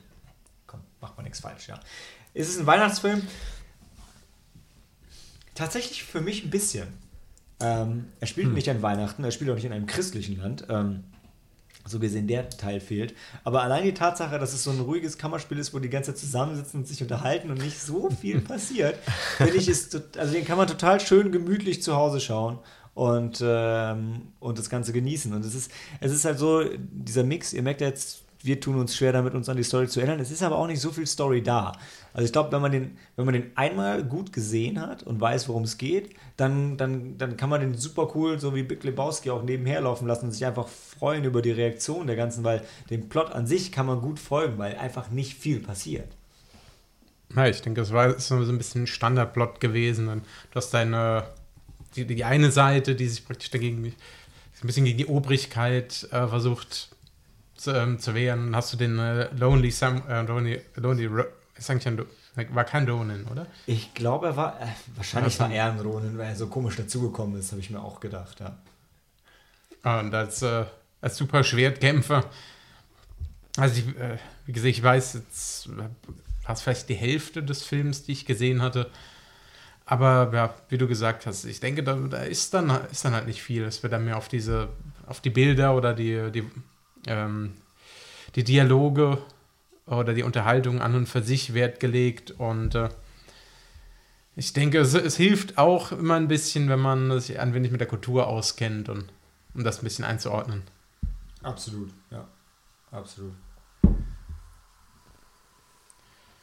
Also ja, von uns eine eine Schöne Empfehlung, an Empfehlung, uns ja. selbst. Ja, an uns selbst, diesen Film nochmal zu schauen. Ne? Gut, dann gehen wir von, Ja. den, von den Tiefen japanischen Kultur gleich in die Tiefen der deutschen Kultur, denn weiter geht's mit Loriot.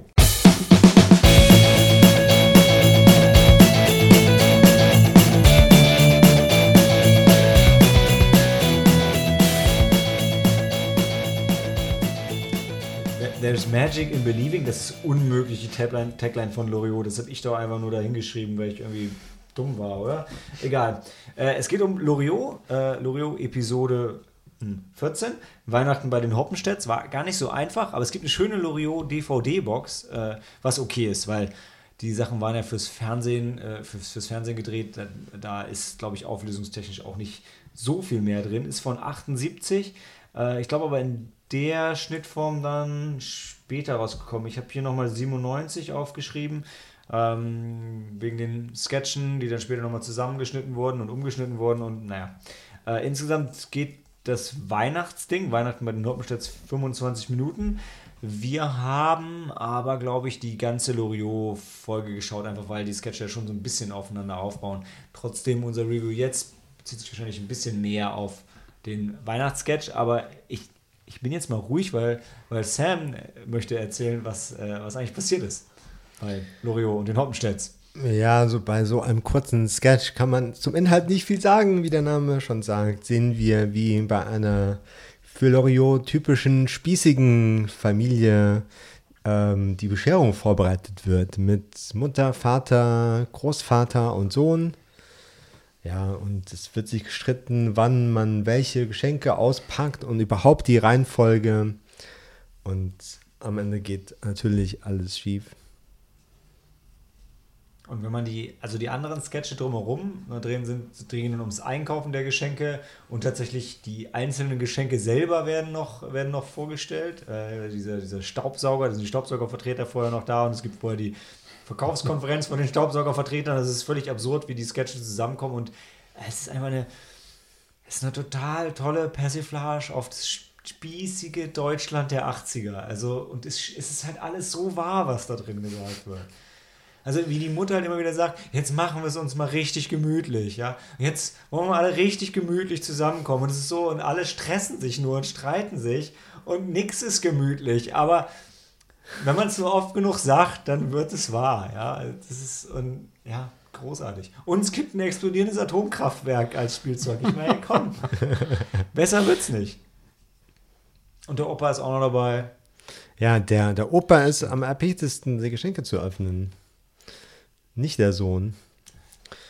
Hm, stimmt, ja, Auch interessant. Ja. Und dann versinkt alles in Geschenkpapier. Und also es macht wahnsinnig Spaß, das zu schauen. Außerdem ist ja total toll, weil es kommt ja auch aus Norddeutschland und äh, da geht mir natürlich das Herz auf.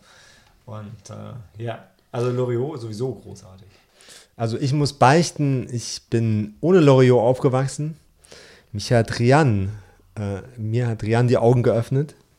Und tatsächlich habe ich zum ersten Mal von den Hoppenstedts erfahren, weil es in ihrer Weihnachtsrevue Nummer für die alte Liebe auch ein Cameo hat. Wir machen nicht nur Werbung für Anna and the Apocalypse, sondern auch für die alte Liebe und die Kit Kats. Kit Kat Girls, ja. Und Guinness. Und Moni und Hilde. Wer war Moni und Hilde? Moni und Hilde, ja. Das sind die steppenden und flötenspielenden Oh, ja. Künstlerinnen, ja. Die sind gut. Ja. Ja, geht in die alte Liebe. Trinkt Guinness in der alten Liebe. Eine gute Kombination. Ja. Schaut die Kit Kat Girls, trinkt dabei Guinness in der alten Liebe. Es wird immer besser. Und vorher oder hinterher könnt ihr noch Anna and the Apocalypse, das, da wird auch getanzt und gesungen. Das, wow, Leute. Das, oder? Das greift alles ineinander. Ja, nee, also Loriot ist großartig. Stichwort auf YouTube nachzuschlagen: Nudel, Kosakenzipfel und was machst du gerade? Das sind für mich die Highlights. Was, was kommt, wenn ich, wenn ich eingebe, was machst du gerade bei YouTube? Kommt da wirklich direkt Loriot? Naja, Loriot und dann, was Ah, machst du gerade? Loriot, Nudel und Kosakenzipfel. meinst, du musst wissen, nicht alle unsere Hörer sind so klug, ja. Manche von denen sind vielleicht so wie wir, also oder wie ich, ja, nicht alle wie du. Und dann, ja. Ja, Ja. sehr schön. Top. Wow. Ja, Tobi, sag doch auch noch mal was zu Loriot. Ey, Wir können, wir können nicht, wir können nicht Ja. vier Minuten Weihnachten bei den Hoppenstedts abhandeln. Ja gut, das ist weiß, auch relativ kurz. Äh, Ich war, glaube ich, bei den letzten fünf Minuten nur anwesend und ähm, Sam ist nicht der Einzige, der nicht mit Loriot aufgewachsen ist und ich habe so gut wie überhaupt in eurer Kindheit. Was Eigentlich ist eigentlich seltsam. schiefgelaufen? In meiner Kindheit hatten wir am Anfang nur drei Fernsehprogramme. In denen lief, auf denen lief Loriot, das kann ich garantieren.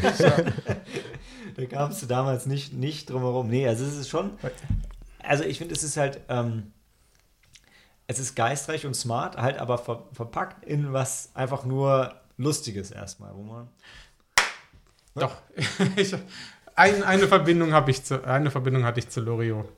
Ein, äh, der eine Sketch, den wir an der, äh, an der Uni aufgeführt hatten. Der Sketch, bei dem ich, äh, ich weiß gar nicht, was das war, oder wie, wie der genau hieß. Aber er basiert auf einem Loriot-Stück. Ist jetzt aber auch nicht so, nicht so wichtig. aber es gab Loriot in deiner Kindheit. Offensichtlich. An der Uni. An der Uni. An der Ja. Uni? Ja, Warte mal, waren wir nicht, wir waren nämlich zusammen an der Uni? ja. Welcher Sketch? ah, aber Ich diese, und diese Theatergruppe. Anni, ja, Theatergruppe. Ich weiß nur, dass Steven Bärenfell getragen hat. Das ist Ja. das Einzige, das ich mich erinnere.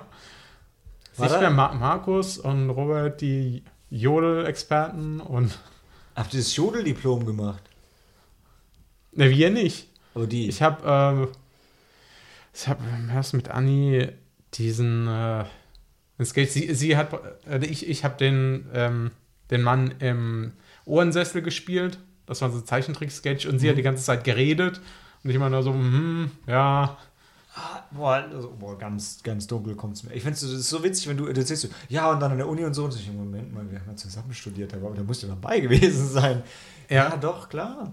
Hast du nicht auch in der Theater AG? Nein, ich war Nein? nicht in der Theater AG. Ich, ich Okay. äh, gänzlich frei von jeglicher Begabung für äh, Theater, Tanz und Gesang. Tanz mache ich trotzdem alkoholisiert, Gesang beim Karaoke auch. Und ja, Theater, weiß nicht. Höchstens im Podcast vielleicht. Ja. Ja. Aber das war dann trotzdem, glaube ich, meine einzige Verbindung zu Loriot bisher. Habe ich ja dann noch Nachholbedarf und ähm, da ist dann so viel schon an mir, an, noch an mir vorbeigegangen. Ich glaube, noch ist die DVD-Box hier irgendwo, bevor sie später an Sabines Vater ge- geschenkt wird, was ich sagen kann, weil der hört den Podcast nicht. Sind wir auch relativ safe. Das ist jetzt nichts verraten. Hm. Aber Ja.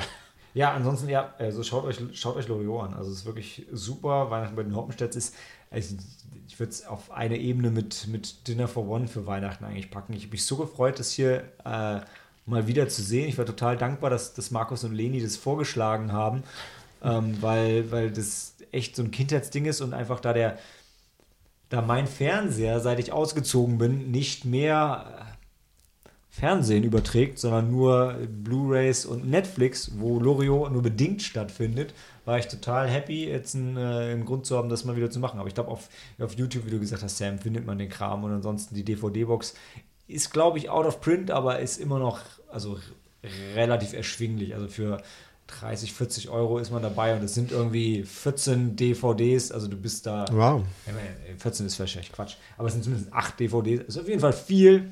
Und ähm, ja, für euch Yuppie-Larven da draußen, die nur äh, The Walking Dead schauen, äh, ja, gebt euch mal deutsche Kultur hier. Ne? Lasst euch sagen von den alten Herren, die heute hier Loriot besprechen. Okay, genug dazu. Äh, Oder möchte noch jemand was zu Loriot sagen? Nach meinem wunderschönen äh? Ist ein Weihnachtsfilm, Weihnachtsfilm. Brauchen wir Ja. nicht drüber reden, oder? Ah ja. Also es ist kein Film, aber Weihnachten bei, der, bei den Hoppenstädter. ja, de Digna. definitiv. Ja. Ja, ja. kontroverser wird es gleich, äh, wenn wir uns wieder hören zu Love Actually.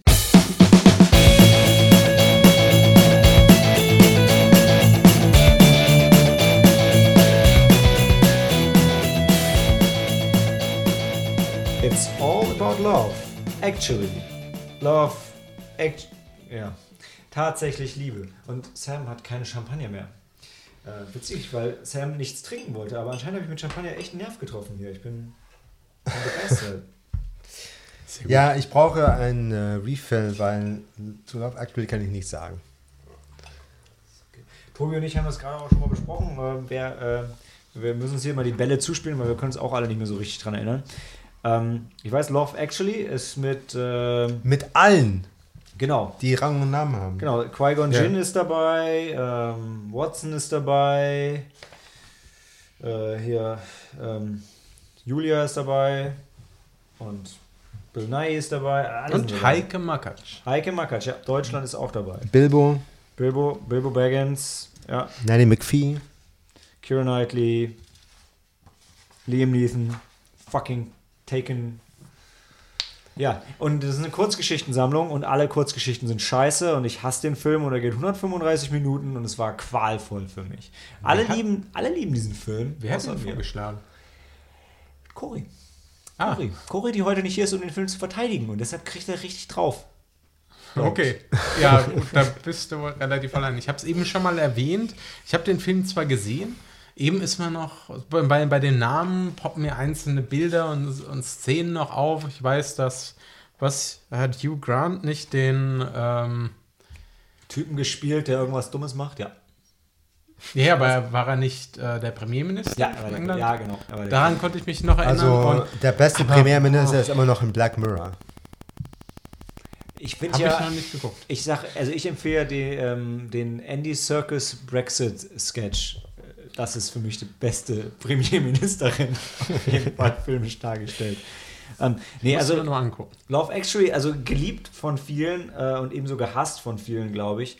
Ähm, Daniel und Cory lieben den beide, das weiß ich. Das haben sie auch schon äh, in dem Podcast gesagt, das haben sie auch schon in Episode 18 gesagt, die ja 38 Leute draußen gehört haben. Also, äh, aber ich bin bei den Kritikern, 63 Prozent, ja, Scheißfilm. Und nee, äh, ganz witzig finde ich schon mal vom Rating her. In den USA R-rated, hier ab 6, weil. Oh der- Gott. Die, die, die, Was? Nee, die Folge mit, äh, ähm, mit, äh, mit, mit Bilbo Baggins ist halt, äh, der ist ja am, am Porno-Dreh, also nee, Ach, nicht Porno, stimmt, ja. die sind Schattendouble für eine Sexszene oder so und die machen halt so trocken, Trockensex immer vor der Kamera und lernen sich dabei kennen und reden so. Und das ist total witzig, weil die sind halt nackt und machen so Sexdinger und haben dabei so ganz normale Alltagsgespräche, so hey, wie war, wann bist du, wie bist du mit, der, mit dem Bus gekommen? Und, ja, und dann verlieben sie sich halt wie bei all den 20 Kurzgeschichten. Und ähm, das ist deshalb total lustig, ja. Hm. Ja. Total Ja, gut, was, lustig. was Ja. Liam Neeson war irgendwie mit seinem Sohn Ja, Liam Neeson war mit seinem, mit seinem Sohn er unterwegs. irgendwann jemanden kennen. Und sein Äh. Sohn hat sich in diese kleine Schwarze verliebt, die irgendwie die Coole war in der Schule. Ach, stimmt. Ja. Und dann sind sie am Ende zum Flughafen gegangen und völlig unrealistisch ist er an den Sicherheitskontrollen vorbei, um mir noch Tschüss zu sagen. Sie war Amerikanerin, er war Brite und dann am Ende kamen sie noch wieder und dann hat Liam Neeson sich auf dem Weg noch auch noch in irgendwen verliebt, den man kurz getroffen hat, die die Mutter von irgendwem war, was weiß ich. Ähm, ja, also äh, das sind irgendwie äh, 50 Kurzgeschichten mit allen britischen Stars und die sind ähm, inter sind die überhaupt intertwined oder sind die halt sind die Ich glaube schon, in, in gewissen Punkten überschneiden die sich. Ja. Gesagt, weiß Gehen ich die jetzt dann am Ende nur, alle zusammen auf dieselbe Weihnachtsparty Die oder gehen, so? nee, die sind nicht, also die sind leicht intertwined, aber auf jeden Fall intercut, also immer wieder hin und her geschnitten. Alles wird zusammen äh, gehalten. Die Klammer darum ist die Geschichte von dem abgehalfterten Rockstar Billy Mack, gespielt von Bill Nye, und das ist auch die beste Geschichte in meinen Augen, der halt so ein Comeback macht. Der hat halt mega keinen Bock und macht halt, weil in, in England ist ja so irgendwie Christmas Number One ist ja so mega das große Ding in England. Und er macht halt so einen richtig schlechten Weihnachtssong, weiß auch, dass der richtig schlecht ist und hat auch mega keinen Bock drauf. Und ist in einer Talkshow, wo er darüber redet, dass er jetzt diesen scheiß Song gemacht hat, der kacke ist und den trotzdem alle kaufen, sondern einfach, weil es cool ist, dass dann er nochmal in den Charts auf 1 ist und das wäre irgendwie eine geile Geschichte zu Weihnachten und so. Und ähm, gleichzeitig Wer äh, weiß, es hätte Potenzial heute, wenn das über Social Media machst. Ja, meine, es geht halt gleichzeitig, bei ihm geht es um die Geschichte zwischen ihm und seinem, seinem Manager, ja. Weil er hat irgendwie nicht so richtig Freunde in sein Leben eingesammelt, weil er so abgefuckter Rockstar ist und sein einziger echter Freund ist sein Manager, den er aber öffentlich zumindest immer nur beschimpft und beleidigt und eigentlich aber ganz herzlich ist und den trotzdem total gerne hat. Die am, am Ende geht er von dieser, von dieser riesen ähm, Party weg, äh, bei der dann alle möglichen Stars und sonst was sind, um mit seinem Manager einfach zu zweit das sind zu zu Hause feiern. einzutrinken, ja. Ja.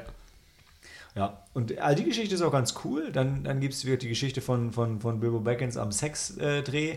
Dann gibt es die Geschichte ähm, mit äh, hier, ähm, na, mit Hans Gruber und Heike Makatsch. Äh, Ach, ähm, stimmt, ja. Heike Makatsch ist die Assistentin von Alan Rickman. ist seine, ist seine Assistentin und die haben so noch keine Affäre, aber ne, es bahnt sich so ein bisschen an und, und er Stimmt, ist ja. aber verheiratet und hat Kinder und Und die, die Frau, also seine Frau ist die Schwester des Präsidenten. Äh, Ah, genau, die. Geschichte, da sind die Geschichten ähm, verbunden, genau. Und die Geschichte fand ich so ein bisschen schwierig, weil am Ende kriegt Heike Makatsch das tolle Geschenk von Hans Gruber und aber, aber dann trotzdem geht er irgendwie zu seiner Frau zurück, aber trotzdem ist sie halt eigentlich total fertig, weil er sie nicht mehr so liebt, aber dann liebt er sie halt doch noch. ja, sie hat ja raus, glaube ich, rausgefunden, dass er so eine riesen Brosche oder irgendwas, eine, Ja, eine irgendwas Kette. schenken wollte, eine Kette. Sie dachte, und- sie kriegt die, Ja. weil sie die gefunden hat und dann kriegt sie die nicht. Und, äh, ja. Und dann gibt es die Geschichte von der Kira Knightley, die irgendwie den einen Typen heiratet und denkt, der beste Freund von dem hasst sie, aber eigentlich ignoriert er sie nur, weil er sie wirklich geliebt und ist voll tragisch. Und die kommen aber auch nicht zusammen. Also es ist, also es ist schon ähm, nicht so hart schwarz-weiß mit den Happy Endings, muss man sagen. Die sind nicht alle so ja, lo- super. it's love, actually. Ja. Ich sehe gerade, Andrew Lincoln ist auch dabei. Tun wir mal kurz so, als wüsste The Walking sofort, Dead, Andrew Lincoln. Ah ja, der ist der beste Freund von äh, der, der, der Kira Knightley liebt. Und das ist Ja. halt auch total krass, weil er ist da jung und du erkennst ihn nicht wieder, weil er ist jung und nicht abgefuckt. Das ist so hast du ihn. also und halt so ausgeschlafen und ich meine trotzdem schon auch Ist traurig. er noch jünger als in den Flashbacks in The Walking Dead? Also merklich unerkennbar. Ja, er sieht halt einfach nicht, also du, du kennst ihn ja nur noch als, als mega am Arsch. Heutzutage, ja. Ich meine, die Flashback-Szenen haben die nicht auch, waren die nicht nur in Staffel 1? Ähm, ja, das ist, das ist tatsächlich krass. Ich hätte ihn nicht erkannt, er hätte, äh, hätte mich darauf hingewiesen. Daniel war der, Daniel war da den Tag, oder? Ich meine, es müsste, Ja. ich glaube, es war Daniel. Ja. Ich habe ihn auch nicht Der glaube ich, erkannt. darauf drauf, drauf hingewiesen, genau. Und ich fand Kira, Kira Knightley fand ich irgendwie ein bisschen, fand ich ein bisschen schwierig, weil ich sie jetzt eher so als Charakterdarstellerin kenne und da ist sie irgendwie so jung und so hart überschminkt die ganze Zeit. Und irgendwie die Figur, die sie spielt, ist auch ein bisschen dumm, fand ich. Das fand ich ein bisschen schade. Ich habe mich mega auf Kira Knightley gefreut und dann war sie kaum da. Oh, arme Malte. Gut, ab- ja, einmal mal. Ja. Wobei ist halt das Problem bei solchen Kurzgeschichten Guter Sammlungen. Punkt. Du hast halt nicht viel Screentime. Ja, und dann gibt es noch eine Geschichte von einem Premierminister, der irgendwie was mit seiner Assistentin anfängt. Am ersten Tag. Ja, ja, irgendwas war da und dann Star- legt er sich mit den Haustar. USA an. Wird es wird, Ja. Aus Prinzip. Ja. ja, weil er das jetzt nicht cool findet, immer nur der äh, wirklich so der, wenn man sagen, Adjutant oder sowas zu sein der Ja. Vereinigten Staaten. Die Geschichte ist, äh, die Geschichte fand ich, die war irgendwie, die war ganz nett, hat nur irgendwie so, einen- so einen schäbigen Bill Clinton-Beigeschmack, wo irgendwie alles, was Präsidenten mit ihren Assistenten machen, ist so ein bisschen so. Und in dem Fall war es halt aber total cool, weil die sich ja echt voll geliebt haben und er war ja auch nicht verheiratet. Also er hat ja niemanden betrogen. Er war eigentlich der, so der ehrlichste von allen. Naja. Ein Politiker? Krass. Ja, ne? Also, also ich meine, ähm, Qui-Gon Jinn war auch ehrlich. Also machen wir uns nichts Gut, vor. stimmt, ja. Neben diesen Taken. ja. Ja. Ja, das war ähm, Love Actually. Hm. Ja. Hm. Es, wie gesagt, ist irgendwie. Richard Curtis hat About Time, fand ich richtig gut. Den haben wir mal in der Sneak gesehen. Äh, da geht es um Zeitreisen durch den Schrank. Ähm, mit. Wie heißt noch die Darstellerin, die aussieht wie Helena? Ah, jetzt komme ich nicht drauf. Keine Ahnung. Och, komm. Ja, Sam, erzähl mal kurz was, während ich das google. Nee, Hm, das nee, das erzählen, ich muss pfeifen. About Ja, gut, aber ich meine. Das ist wirklich, ja, wenn das Daniel und Cory jetzt nicht dabei sind, die den Film wirklich wahrscheinlich besser kennen, mehr verteidigen könnten, dann äh, Hey, der war gar nicht, Mann, mit, ist- der war gar nicht mit Helena. Stimmt gar gar nicht mit Helena. Krass. Da hat Margot Robbie mitgespielt. Wie geil ist das denn? Also About Time auf jeden Fall trotzdem große Empfehlung, auch wenn er, auch wenn er ohne Helena ist. Ähm, vielleicht waren wir mit Helena im Kino? Rachel McAdams sieht nicht aus wie äh, Helena. Hm, Laura. Linney? Ich war nicht dabei. So Ja. viel kann ich sagen. Ja, ja, aber auf jeden Fall ein sehr guter Film. Hat mir auch sehr gut gefallen. Kann man sich auch sehr gut angucken. Ähm, jetzt bin ich mir nicht mehr sicher, ob das überhaupt der Zeitreisefilm mit dem Schrank war. Mann. Uh, discovers she can travel in time, change what happens. Ja, doch, ist der, ist der The Zeitreisefilm. Lion, the Witch and the Wardrobe? Nein. Auf jeden Fall ist er auch mit Bill Nye. Und ein guter Film. Guckt ihn euch an. Guckt den Film anstatt Love Actually. Oder wenn ihr Love Actually gucken müsst, ja, dann macht's halt. Guckt die Asia-Version, die ist sechs Minuten kürzer. Wahrscheinlich fehlt die Sexszene. Ich weiß es nicht, aber ich gehe davon aus. Ich wüsste nicht, was sie sonst geschnitten hätten. Oder Vielleicht haben sie irgendeine Geschichte rausgeschnitten. Sechs Minuten? Äh, geht eine von denen nur sechs Minuten? Nee. Komm. Du kriegst keine Hm, ganze könnte ich. Geschichte mit sechs Minuten raus. Wahrscheinlich nicht. Ne? Außerdem wüsste ich nicht, wer. Ja, doch, tatsächlich. Die, du kriegst mit sechs Minuten, wahrscheinlich kriegst du die ganze Geschichte von Bilbo Baggins und der Sexszene in sechs Minuten. Die war relativ Stimmt. kurz. Ja. Macht Sinn. Ja, ja. Ihr habt es hier zuerst gehört. In äh, Asien fehlt die Beste Bilbo Geschichte. Be- Weil die, die Frau hat sehr schöne Brüste gehabt. Das weiß ich noch. Ja. Da habe ich, äh, hab ich mich drauf konzentriert in den Szenen. Obwohl ich, also ganz ehrlich, ähm, ich vergesse immer sein, Martin Freeman, genau. Also ich mag Martin Freeman wahnsinnig gerne. Und deshalb finde ich es schade, dass es ein bisschen verbrannt wird in dieser Szene, ähm, wo man als Mann sich eher auf die Brüste von der Frau konzentriert und die eigentlich jetzt halt, die, die, die lebt nur davon, dass sie so absurd ist. Und das ist schade, weil Martin Freeman kann halt echt mehr. Und trotzdem ist es eine der besseren Geschichten, finde ich. Aber ähm, ja, die lebt halt einfach nur von der Prämisse. Ja. Willst du was sagen, Tobi? Kino Nein. Plus, müsst jetzt 2 Euro zahlen in die Prämisse-Kasse. Ja, liebe Grüße an unsere Freunde von Kino Plus. Ja, und die Rocket Beans, genau. Ja, es Rocket ist, als wäre. Corey hier. Ja, ja, 40 Millionen hat er gekostet, wahrscheinlich hat er 1200 Millionen eingespielt, weil, ja, hey, Mit Sicherheit. Love Actually. Ist ein Weihnachtsfilm, oder? Kann man auch nicht anders sagen, oder? Schon. Das spielt um Weihnachten rum. Und es ist mega oder? mit dem Herz und so und irgendwie sind alle dabei und das ist wie, wie, wie so ein Charity-Song, ja, wo alle dabei sind, trotzdem ist Kacke. Also kein guter Song. ja, schade. Hey, Cory, Daniel, liebe Grüße. Schade, dass ihr heute nicht hier sein könnt. Sonst wäre die Diskussion viel besser. Vielleicht, wenn ihr die Folge hört, kriege ich, krieg ich nächstes Mal einen drauf. Freue ich mich. Nun denn? Möchte noch jemand was dazu sagen? Ich möchte noch ein Glas Champagner, bitte.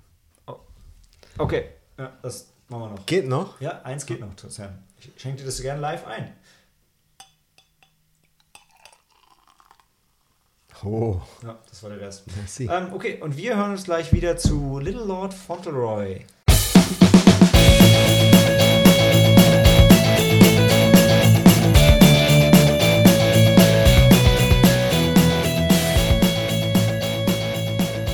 Little Lord Fauntleroy oder wie in Deutschland heißt, der kleine Lord oder wie ich ihn gerne nenne, Star Wars meets Star Trek, denn wir haben ähm, Patrick Stewart und Sir Alec Guinness in einem Film vereint. Sir Ist Alec Patrick Stewart nicht auch Sir? Ja, natürlich hast du recht. Du hast recht, du hast recht. Sir Patrick Stewart und Sir Alec Guinness vereint in einem Film. Sir Patrick Stewart spielt Royalty. Sir Alec Guinness, äh, andersrum. Sir Patrick Stewart ist der Horsemaster. Sir, Sir Alec Guinness ist Royalty. Und ähm, worum geht's? Oder nein, mal- fangen wir, fangen wir mal am Anfang an. Der Film ist in Deutschland rausgekommen am 26. De- Dezember 1982. 1982 ein ganz fantastisches Jahr, in dem ich geboren wurde. Und äh, äh, in den USA ist er schon im November. Sam, du möchtest ergänzen? Hm, nein, nein, ich wollte auch sagen, 82 ist ein. Ja, ne? Ja, der beste Jahrgang. Ja, ja. Cheers to that. Ähm, Hm. Möchtest du was sagen, Tobi? Nein.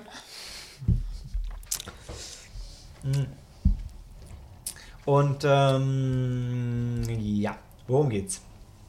Also es geht um den kleinen ähm, Lord Fauntleroy. Ich habe jetzt leider seinen Vornamen nicht mehr äh, im Kopf, der in den USA aufwächst und mit seiner Mama zusammen und war das einzige, also ich glaube, es ist sogar in New York und was er halt überhaupt nicht haben kann, sind so diese alten Aristokraten aus England.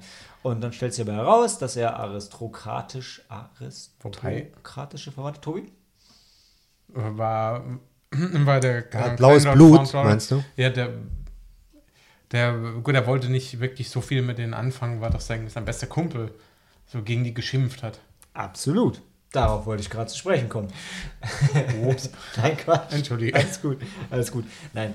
Ähm, und äh, dann äh, stellt sich aber raus, also, naja, seine Mama hat nicht so mega viel Geld und sie haben, ähm, naja, Lord, äh, aristokratische Verwandtschaft in England und ähm, der lädt sie ein, weil er hat keinen äh, Nachfolger, Truchsess, was auch immer. Er hat auf jeden Fall keinen Sohn, genau, Ja. no heir.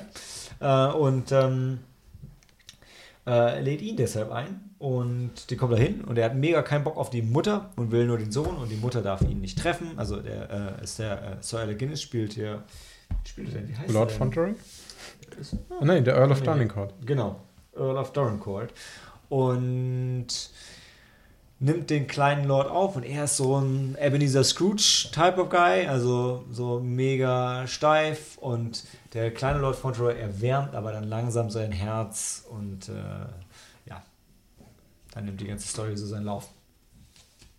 Ja, würde ich sagen. Wobei, das ist ja mit der klassischste Weihnachtsfilm, den wir jetzt hier in der Liste haben. Er spielt zwar nicht unbedingt äh, so krass zu Weihnachten. Es gibt aber es, es endet mit Es einem Weihnachtsthema. Weihnachts- Also, Genau. Ja. Wo, wo man jedes Mal denkt so, ach ja, stimmt, da ist ja tatsächlich plötzlich auch noch Weihnachten. Aber ich glaube, das ist wirklich. Äh, hat es Sabine nicht gesagt, das ist wirklich der Weihnachtsfilm eigentlich, den jetzt normalerweise jeder nennen würde, außer unserer Gruppe. Also für, für Sabine, äh, meine Freundin, ist es auf jeden Fall der Weihnachtsfilm schlechthin. Ich hatte ihn als Kind nie, nie gesehen.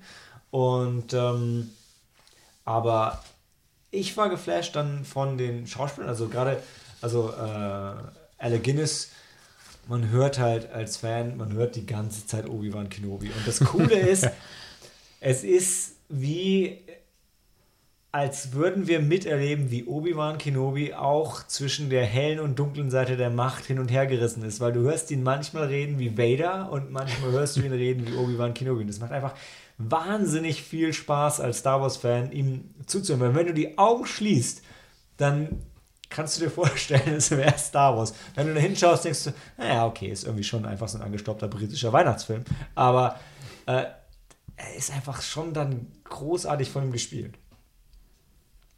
Na gut, das stimmt. Wobei ich habe jetzt nicht versucht, mal die Augen zu schließen. Das hätte ich vielleicht mal machen können. Wobei nächste Weihnachten läuft Vielleicht- da mit Sicherheit wieder. Vielleicht wärst du dann aber auch eingeschlafen. Ähm, das ist auch möglich, ja. Und es Nicht, weil der Film so schlecht ist. Und es gibt eine, es gibt eine fantastische Szene, wo, also es gibt halt, also die, die, die, ähm, wie hieß sie denn? Die Dorincourt Street oder so, die ist halt unter dem Schloss.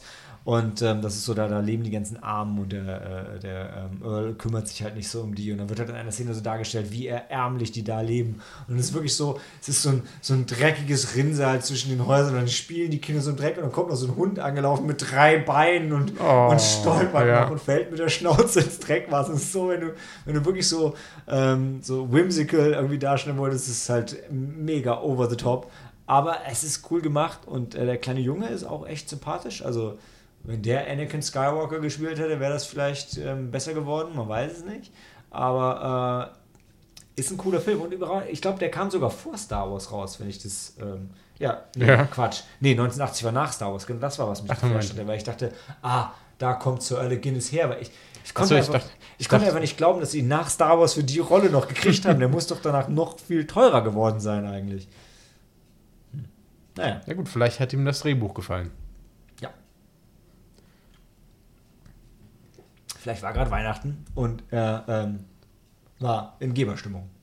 Wobei, ganz ehrlich, also mit 40 Millionen Dollar äh, zu der Zeit war das kein günstiger Film. Ne? Oh, das ist tatsächlich recht viel. Ja, ne? äh, Ich finde, er wirkt nicht so teuer, ehrlich gesagt, wenn man ihn schaut, aber er ist gut gemacht, gut gespielt, geht so ans Herz. Gut, wahrscheinlich haben sie da wirklich, vielleicht haben sie da wirklich ein Schloss gemietet und Die haben doch in England wieder Schlösser ohne Ende. Was kann das kosten, ein blödes Schloss da zu mieten? Ja. Geil ist, weiß es nicht. das Schloss hat so ein Spielzimmer, wo, wo halt dann so äh, historisches Spielzeug ist und der kleine Junge rastet halt völlig aus, weil so cooles Spielzeug ist, so, so Aufzieh-Sachen und so, ne? Und du guckst es heute und kriegst die ganze Zeit so einen krassen Conjuring-Vibe und denkst nur, boah, ist das creepy, wie das ist halt so, Ja. ein, so ein Typ an einem Trapez, der so langsam den Arm hebt mit so so, so, so diesem, diesem Pseudo-Roboter-Geräusch, ne? Und denkst es, denkst du so, boah, ist das creepy. Und der Junge, dem geht halt einfach nur das Herz auf, weil es damals halt das geilste Spielzeug überhaupt war. Ähm, und heute denkst du nur, das wäre das Zimmer, was ich nie betreten würde. Überall so creepy Puppen und so Zeug. Und der rastet halt einfach aus. Ähm, Das, ja, das, ist das, Zimmer das- seines, das Zimmer seines Vaters, Mhm. der ja leider recht früh gestorben ist. Hat schon Potenzial. Ja, ja. Wobei, also So, er ist, er ist natürlich nicht so früh gestorben, dass er noch mit dem gespielt hat, als er gestorben ist. Das wäre Ja. auch kritisch, ja. Sogar damals schon. Aber Ja. ja, ähm, ja nee, also das ist, das ist noch sehr, sehr lustig, muss ich sagen. Heutzutage. Aber der Film macht einfach Spaß. Also den kann man auch. Ich, Ja. ich habe den jetzt erst zum ersten Mal gesehen und trotzdem finde ich ihn gut, ähm, was für den Film spricht, finde ich. Ähm, Würde ich auch sagen. Wie gesagt, es ist halt, es ist halt ein wenig archetypisch mit, dem, äh, mit der Entwicklung, dann, dass der, dass der kleine aufgeweckte Junge dann äh, das, äh, das Herz des alten Earl of Donincourt erwärmt und äh, man, man merkt das halt immer mehr. Du hast die Straße angesprochen, äh, mit denen er dann, äh, mit denen dann der, der Earl und der, der kleine Junge dann, wo sie hinkommen und er sagt, das, das kann doch nicht sein und wir nehmen jetzt mal richtig äh, Geld in die Hand und renovieren hier alles. Und dann äh, suk äh, sukzessive öffnet er sich dann auch dann äh, gegenüber der Mutter, die ja hier in dem Fall auch versucht, dort den Leuten wirklich zu helfen. Und ähm, na gut, dann ein schönes Happy End. Ich glaube, das, das wäre auch was. Ähm, bei Weihnachtsfilmen, finde ich, da soll es auch schon ein schönes Happy End eigentlich geben. Ja, und äh, also geht 103 Minuten, aber fühlt sich sehr kurz an. Das Einzige, was ich sagen würde, was bei dem Film ein bisschen anstrengend ist, ist der Soundtrack, weil die haben gefühlt wirklich nur ein einziges Musikstück, was sie immer wieder und wieder und wieder wiederholen in jeder Szene. Und das nervt irgendwann. Das ist auch kein besonders geiles Musikstück. Und ich sag mal, wenn ihr das Menü von der Blu-ray gehört habt, dann habt ihr auch den ganzen Soundtrack vom Film gehört. Und das ist ein bisschen schwierig. Ich meine, das war halt in den 80ern öfter mal so, dass du nur ein Ding hattest oder zwei, drei. Das ist ein bisschen anstrengend. Das wäre auch mein härtester Kritikpunkt an dem Film. Kann man sich anschauen äh, im Doubleheader mit Secondhand Lions mit Michael Caine, Robert Duval und Harvey Joel Osment als kleiner Junge. Auch zwei exzentrische Männer und ein Kind, was irgendwie in die Obhut gerät und da überleben muss. Random, okay, aber ja. Double Features sind eine gute Sache. Also generell, ich wollte es vorher noch erwähnen, ähm, weil der erste Tag und auch der zweite haben wieder bewiesen, Vier Filme für einen Film haben, ein bisschen zu viel. Drei Filme, würde ich sagen, immer nach wie vor optimal. Double Feature, auch sehr geil und vor allem sehr entspannt. Da kann man, genau wie du gesagt hast, da kann man halt zwei Filme so schön back-to-back zeigen, wie in dem Fall. Ähm, ja. Vielleicht gibt es deswegen so viele Trilogien. Ja, und weil du halt einen, also weil du auch einen Film mit drei Akten machst, ne? Das Ja. ist, äh, kann man, bietet sich halt auch irgendwie an. Ähm, und ja, ich glaube, Lord Fauntleroy sind wir uns einig wahrscheinlich Weihnachtsfilm, oder? Ja. Das ist ein Weihnachtsfilm, kann man sich mal angucken. Cool. Und das können wir gleich noch ein bisschen weiter diskutieren, die ganze Weihnachtsfilm-Chose, weil gleich sprechen wir noch über Die Hard.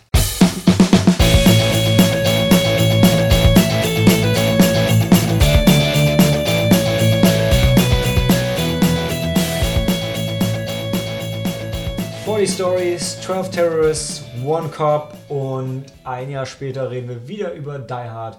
Mal sehen, ob es besser ist als äh, unser zweiter Star Wars Podcast. Der war ein bisschen anstrengend, als wir über dieselben Filme nochmal geredet haben. Aber ein anderer Film, über den wir zweimal geredet haben, war Anna and the Apocalypse. Und das ist ein ganz fantastischer Weihnachtsfilm, den ich, den ich hier eigentlich nochmal allen ans Herz legen möchte. Ja, Bei denen sollten wir auch nochmal reden. ja ich glaube, also Anna and the Apocalypse war wirklich, der war wirklich gut und ähm, sehr lustig und äh, auch zu Weihnachten halt richtig gut. Ja. Ja. Passend zum Thema. Passend zum Thema. Ja, also äh, Die Hard von John McTiernan. Ich glaube, damals hätte ich es nicht erwähnt. Der hat Predator gemacht, der hat Rollerball gemacht, La okay, Last Action Hero gemacht. Ey, aber fuck, ich habe ich hab die Rollerball Blu-ray da und ich, ich bin so heiß drauf, diesen Film nochmal zu sehen. Ich habe jetzt auch gerade ähm, Running Man nochmal geschaut und bin. Ich weiß, Rollerball, ich hatte auch äh, irgendwie mit meinen anderen Kindheitsfreunden damals noch drüber, äh, damals, zu Weihnachten noch drüber geredet. Weihnachten. Äh, Anna and the Apocalypse. Nee, ähm, und ich krieg die Story, der, der hat so einen krass politischen Hintergrund, den ich nie verstanden habe und bin super heiß drauf, den Film nochmal zu sehen, weil alles, was ich damals gedacht habe, war geil. Das ist wie Speedball, dieses Amiga-Spiel als Film. Äh, das Einzige, was mich damals abgefuckt hat, war, dass sie halt Rollschuhe statt Inliner fahren, was irgendwie nicht so cool ist. Es gab dann auch ein Remake mit Inlinern, was nicht so cool war. Äh, aber der Film richtig geil, glaube ich, von meiner Erinnerung. Freue mich mega auf die Blu-ray, aber darüber reden wir nicht, sondern wir reden über den anderen Film von John McTiernan, nämlich Die Hard. Oder wie in Deutsch heißt, Stirb langsam. Und das war ja so ein Film, der hat ja den äh, Bruce Willis damals ein bisschen bekannt gemacht. Ne? Also ein bisschen. Ja. Und ich meine, ich finde es immer noch interessant, dass, äh, interessant zu hören, dass auf dem äh, Nebencharakter, dem Polizisten Karl, dann eine ganze Comedy-Serie äh, das Licht der Welt erblickt hat. Also ge äh, gefühlt, das ist wirklich derselbe Charakter, oder? Also jetzt mal Ja, ja. Scheiß. Schon geil. Es ist wahrscheinlich dann, ich weiß gar nicht, ob es in derselben Stadt spielt, aber Whip Alle- alle unter Sam, was hast du gerade ausgegraben? Remake von Rollerball? Neues? Noch eins? Hast du erwähnt? Ja, es gibt Rollerball und es gibt einen neuen Rollerball, der heißt auch Rollerball. Ach so, okay. Aber halt einfach nur, der, der ist es halt gibt auch einen mit Frauen. mit Frauen. Gender Swap. War auch übrigens eine interessante Folge von ähm, Sneaky Meine, da haben Helen und ich damals drüber gesprochen. Zum, äh, äh, als äh, hier. Ah, wie hieß noch die schäbige Oceans äh, Something? Eight? Eight, Eight? ja, genau. Ja. Gender Swap. An sich, also äh, an sich interessantes Konzept. Nicht Oceans 8. Nein, Nee. Ghostbusters? Go ah. auch, auch. nicht so schlecht wie Ocean's 8. Doch. Ja, würde ich, die Fallhöhe ist auch größer. Ich bin auch der Oceans-Fan, aber von Ghostbusters zu Ghostbusters ist nicht so schlimm wie von Oceans Whatever zu Oceans 8. Ja, das stimmt auch wieder. Danke. Aber Danke bei Sam. Gender Swap, bei Die Hard, ich glaube, das wird nicht funktionieren. Oder? Ja. Oder? Nee, wahrscheinlich. Nee. Obwohl, also ich sag mal ganz ehrlich, also eine Frau in diesem Wife-Beater-Unterhemd, das kann Ja. schon sehr geil sein. Aber ey, die, Für die zwei Jennifer armen? Leute, Jen, Jennifer, ja, die macht ja gerade Acting-Pause, die hat wahrscheinlich richtig Bock, dafür zurückzukommen. Nee, aber Tobi, erzähl doch mal für die zwei Leute, die noch nicht wissen, was da ist, so grob, worum es geht. Okay, so für euch beiden ja hier, ähm, Bruce Willis spielt John McClane einen ziemlich abgefuckten Cop, der zu Weihnachten versucht, sich mit seiner, äh, ne, mit seiner Ex-Frau wieder zu, ähm, zu vertragen. Geht dann in das berühmte Nakatomi Plaza Building. Holly Gennaro, ne? Seine Frau? Stimmt, ja, Holly Gennaro, die extra eine Mädchennamen wieder angenommen hat. Ja. Ja, also man hört, es äh, funktioniert nicht so gut, äh, aber er, er möchte sich auf jeden Fall, er möchte auf jeden Fall versuchen, ähm, dass sie sich wieder annähern. Und er kommt gerade zur rechten Zeit, weil dummerweise genau zu diesem Zeitpunkt wird halt diese, ähm, das Gebäude, in dem, in dem seine Ex-Frau arbeitet, von Terroristen belagert. Und äh, die, also, Angeblichen Terroristen. stimmt, angeblichen Terroristen belagert. Gut, das, gut dass du das nochmal erwähnst. Ganz wichtig. Aber wir, da kommt auch wieder ein alter Bekannter von vorhin aus dem Podcast, Alan Rickman, in seiner Rolle Hans Gruber. Damals auch ist sein voll- Durchbruch, ne? Also, also als, Würde ich als, sagen, als ja. Schauspieler in, in Hollywood, nicht als, als Schauspieler generell, ja.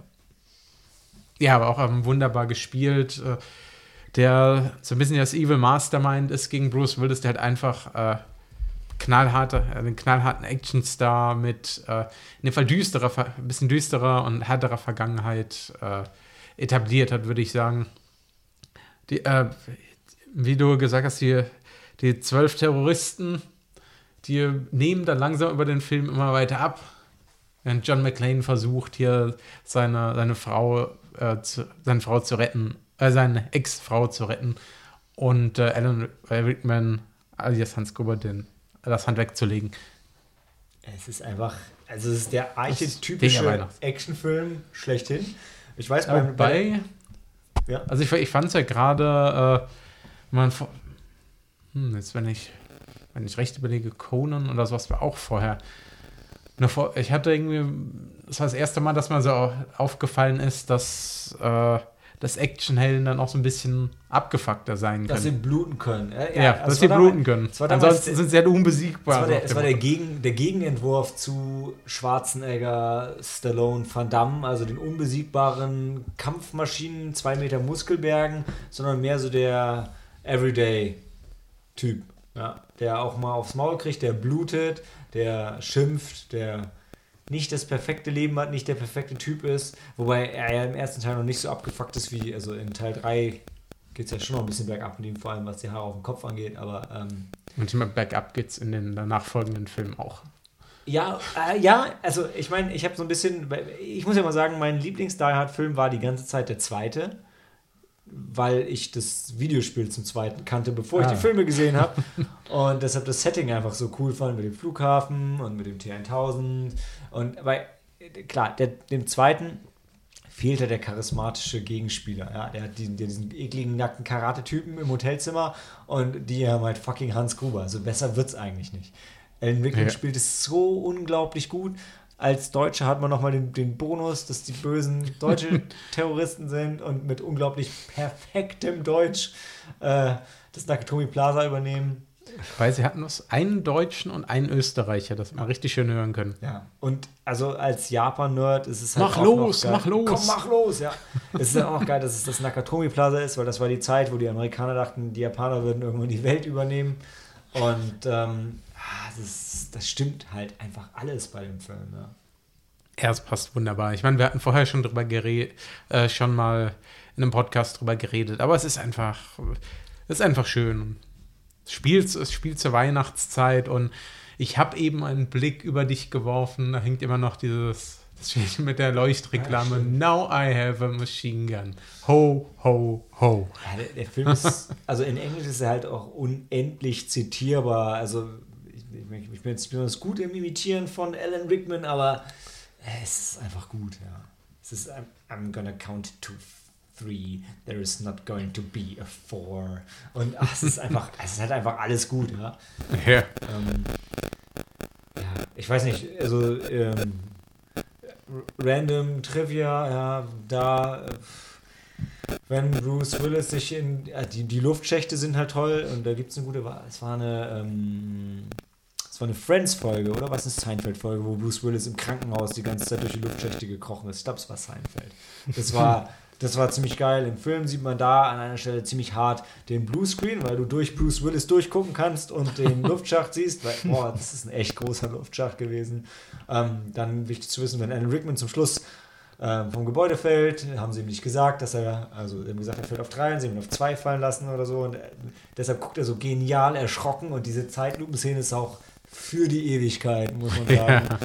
Ähm, jedes Jahr ist es krass in Mode gekommen, darüber zu diskutieren, ob Die Hard ein Weihnachtsfilm ist oder nicht. Äh, haben wir letztes Jahr auch gemacht. Ich habe aus Prinzip mal den Standpunkt vertreten, das nicht. Fand ich letztes Jahr auch. Habe ich dieses Jahr anders gesehen. Dieses Jahr fand ich ihn super Christmassy und habe mich eigentlich die ganze Zeit drüber gefreut. Also, ja, wir haben leider bei uns keine Office-Weihnachtsfeier. Habe ich letztes Jahr auch thematisiert. Es ist politisch nicht gewollt bei uns. Ähm, was irgendwie schade ist. Da solltest du auf jeden Fall mal Die Hard zeigen. Warum?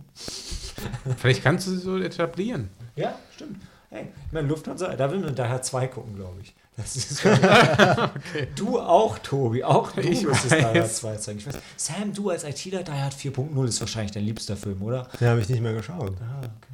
Er will, Hm. glaube ich, sehr, er stellt sehr realistisch dar. Äh, die Mit Gefahren, diesem Justin Long, ja, als IT-Nerd Ja. oder so. Er stellt die Gefahr des Internets, stellt es sehr realistisch dar und Hacker. Also wirklich, da Ja. kannst du was lernen wahrscheinlich. Besser als Black Hat. Mit, Ähm, mit Thor Äh, Ähnlich schlecht. von Michael Mann. Echt? Ja, ähnlich schlecht. Boah, aber, aber nicht ganz so langweilig. Hm. Also bei Black, sorry Leute, Black Hat ist echt, boah. Da hat 4.0 ist schon schlecht, aber Black Hat ist, legt nochmal eine Schippe Ja. drauf. Geh lieber zu der, gibt es eine Black Hat Konferenz oder heißt sie Red Hat? Black Hat? Ich glaube es ist Black Hat. White Hat? White Hat? Was ist nicht? Die Whitehead, Greyhead CCC-Konferenz oder was? Black Hat? War eine Konferenz in den USA. Ich meine, die heißt Red Also Hat. Black Hat sind böse Hacker und White Hat sind gute Hacker. Ähm, Grey Hats, die dazwischen. Red, Red Hat sind kommunistische Hacker, also die guten. Nee, nee, Grey Hats werden dann noch zu White Hats, so wie. Ah, Hm, ja. ähm, zum Thema Double Feature kann ich empfehlen Rising Sun mit Sean Connery, Wesley Snipes und Harvey Keitel. Eine Michael Crichton-Verfilmung und insofern recht, echt spannend. Hm. Äh, die Verbindung Sun? zu Die Hard ist, spielt auch in einem japanischen Hochhaus. Nice. Die Japaner führen, diesmal sind es die Japaner, die krumme Sachen im Schilde führen. Alternativ könnte man zu da halt auch The Raid oder Judge Dredd schauen, die auch in einem Hochhaus spielen. Wo man sich von unten nach oben kämpft, anstatt wie John McClane mehr von oben nach unten. Aber ähm, ja. Hochhäuser bieten sich schon an für Actionfilme, oder? Und durchaus. Ja. The Rock musste auch darauf zugreifen. Skyscraper. Dodge That Bullet, ja. Den haben wir, den haben wir alle nicht gesehen, oder? Wollen wir auch nicht. Ja, Nee. Nee. Muss nicht. Lass mal. Lieber nochmal äh, Rampage schauen. Oder ihr guckt einfach Anna and the Apocalypse, was übrigens ein ganz fantastischer Weihnachtsfilm ist. Und ein Musical, möchte ich nochmal betonen. Äh, da hören die Parallelen auch schon auf zu Stirb langsam. Hm. Also ist auch ein Weihnachtsfilm. Und gut. Stimmt. Ja. Es werden Leute getötet. Ja. Ja, ja guter Film. Anna and the Apocalypse. Mhm. Ja, Die Hard. Bester Film der Die Hard. Äh, Qua, Qua, Qua, Quinn? Sind es fünf Teile? Gibt es nicht bald noch einen sechsten? Ja, doch, Ja. 4.0 war mit Justin Long und im fünften trifft er seinen Sohn oder Der sowas. fünfte ist ja, Ja, ja. Russland. Ja, ja, richtig. Oh. Aber es ist nicht wirklich Hab Russland. nicht. Also, nein, nicht wirklich. Es ist. Ja, ich weiß nicht mehr. Ukraine, Tschernobyl? Sind auf jeden Fall auch in Tschernobyl. Der fünfte war schon richtig schlecht. Ich, das, das Einzige, was die Die Hard-Filme am Ende irgendwie so ein bisschen am Leben gehalten hat, ist, ähm, die sind cool, wenn du mit John McClane zusammen alt geworden bist und Amerikaner bist, weil der halt immer wieder das Ding mit seinen Kindern und ähm, so ein bisschen so die politischen Entwicklungen mit reinbringt. Und ich glaube, das ist aber auch das Einzige. Ansonsten, ich glaube, Teil 1, 2, 3 cool. 4 und 5 kannst du, äh, äh, dann äh, guck doch lieber Glass. Haben wir auch noch nicht gesehen. Möchte ich Hm? immer noch sehen. Hm, Oder? Auf jeden Fall. Anna and the Apocalypse. Oder immer, immer eine gute, also gerade zu Weihnachten, also weil es ist ja ein Weihnachtsfilm, wo ich, äh, ne? auch wenn man es vom Titel her nicht, äh, wäre kein guter, gutes Double Feature mit ähm, Apocalypse. nach. Nee, aber mit Shaun of the Dead. Ja, allerdings, so, so gut Anna in the Apocalypse auch ist, mit Shaun of the Dead zusammen fällt er dann leider ab. Okay, also doch nicht mit the Dead. Ja, doch. Auch. Vielleicht mit einer Folge Glee. Dann gewinnt er. Das ist aber ein dummes Double Feature. Du musst erst Glee gucken. Ähm, ja, Ja, doch, eine Glee-Weihnachtsfolge und dann Anna in the Apocalypse. gibt es eine Glee-Weihnachtsfolge? Ja, gibt immer Weihnachtsfolgen in Fernsehserien. Wahrscheinlich. Wie viele Staffeln Glee gab es? Drei? Keine sechs, Ahnung. zwölf, acht, vier? Habe ich nie geguckt. Also in einer Weihnachtsfolge kommt mein Lieblingslied aus allen aus den Glee-Folgen, die ich gesehen habe, Baby It's Cold Outside. Das ist echt süß. Ich würde ja Anna in the Apocalypse irgendwie mit Gremlins zusammenschauen. Hm, Obwohl okay. Auch Gremlins wahrscheinlich dann, aber irgendwie die zwei, die gehen so Hand in Hand und die sind beide Weihnachtsfilme. Hm. Und haben eine Musical-Nummer. Oder The Thing, das ist auch kalt und Schnee. Ja, The Thing ist so, ich will so unbedingt The Thing wiedersehen. Ich bin schon, ich, weiß nicht, ich habe schon seit, seit längerem habe ich mega Lust, The Thing zu gucken. Äh, ja. Ich warte irgendwie drauf, dass, dass, äh, dass diese gibt es hell Aber den Carpenter. Haben. Ja, den Carpenter. Na, ich mag aber auch äh, die beiden anderen Filme. Also der Schwarz-Weiß-Film ist halt ein Klassiker und der Film mit Ramona Flowers ist super, weil es kein Remake ist, sondern ein Prequel. Spoilerwarnung. Zu spät. Aber der ist echt anders, als man denkt. Er ist natürlich nicht so gut wie der Carpenter-Film. äh, und das Ende ist. äh, Aber der ist auch gut. Und die Hauptdarstellerin ist auch gut. Ist nicht Kurt Russell und ist auch echt gut. Natürlich ist es nicht Ja. Kurt Russell. Keine Frau kann Kurt Russell sein. Wenn der Frau Kurt Russell wäre, wäre das schlecht. Das kannst du heutzutage nicht mehr sagen. Okay. Aber ich sag's trotzdem, weil es ist. Ja, es ist unser Podcast und es ist ein freies Land und wir dürfen hier sagen, was wir wollen, Sam. Du darfst auch sagen, was du willst. Und du darfst sagen, dass ich das nicht sagen darf, aber ich darf es trotzdem sagen. Wir sind uns einig, uneinig zu sein. Ja, agree to disagree. Oh, sorry. Cheers. Cheers. Ja. ähm, mh. Also Die Hard ist ein Weihnachtsfilm, oder? Weihnachtsfilm? Ja, Ja. Ja, top. Haben wir es entschieden. Ein für alle Mal. Weihnachtsfilm. Ähm, das ist auch der letzte Film auf unserer Liste, oder? Wollen wir noch ein bisschen Ja. rascheln? Kommt da noch was? Nee. Nee, Little Lord Fauntleroy haben wir besprochen. Ja.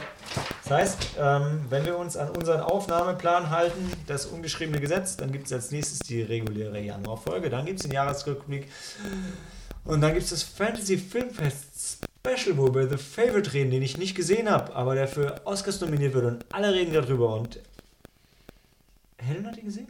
Tobi? Ich habe ihn gesehen. War er gut? Tobi, sag, gib, gib, gib ein Preview. War gut? Wie gut war er? War er lesbisch? Er war lesbisch, oder?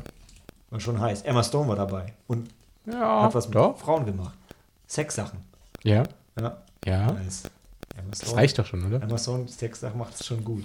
Ja? Und das Ganze inszeniert vom Regisseur von Killing of the Sacred Deer. Das kann ja nur ein feel good Movie sein. Ähm, nee, also macht der Film mehr Spaß oder mehr Angst?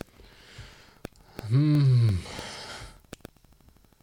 Ich würde jetzt nicht sagen, dass er so viel Angst macht. Ich habe jetzt Killing of the, äh, Killing of the Sacred Deer nicht gesehen. Ich weiß nicht, wie viel Angst der macht. Sehr. Sehr viel Angst. Und der, Okay, hat, keine, der hat keine Sexsachen mit Emma Stone. Ja, gut, aber das ist. Ja. Dieser Film hat. Sexsachen, Sexsachen mit Emma Awesome. Also, Leute, also freut euch auf unseren über, über, über nächsten äh, Podcast mit äh, Sexsachen. Emma Stone, The Ist das das Favorite. Thema? My favorite, nee, my favorite, one of my favorite. Und ähm, ja, für heute Handy aus und Film ab. Merry Christmas. Yay.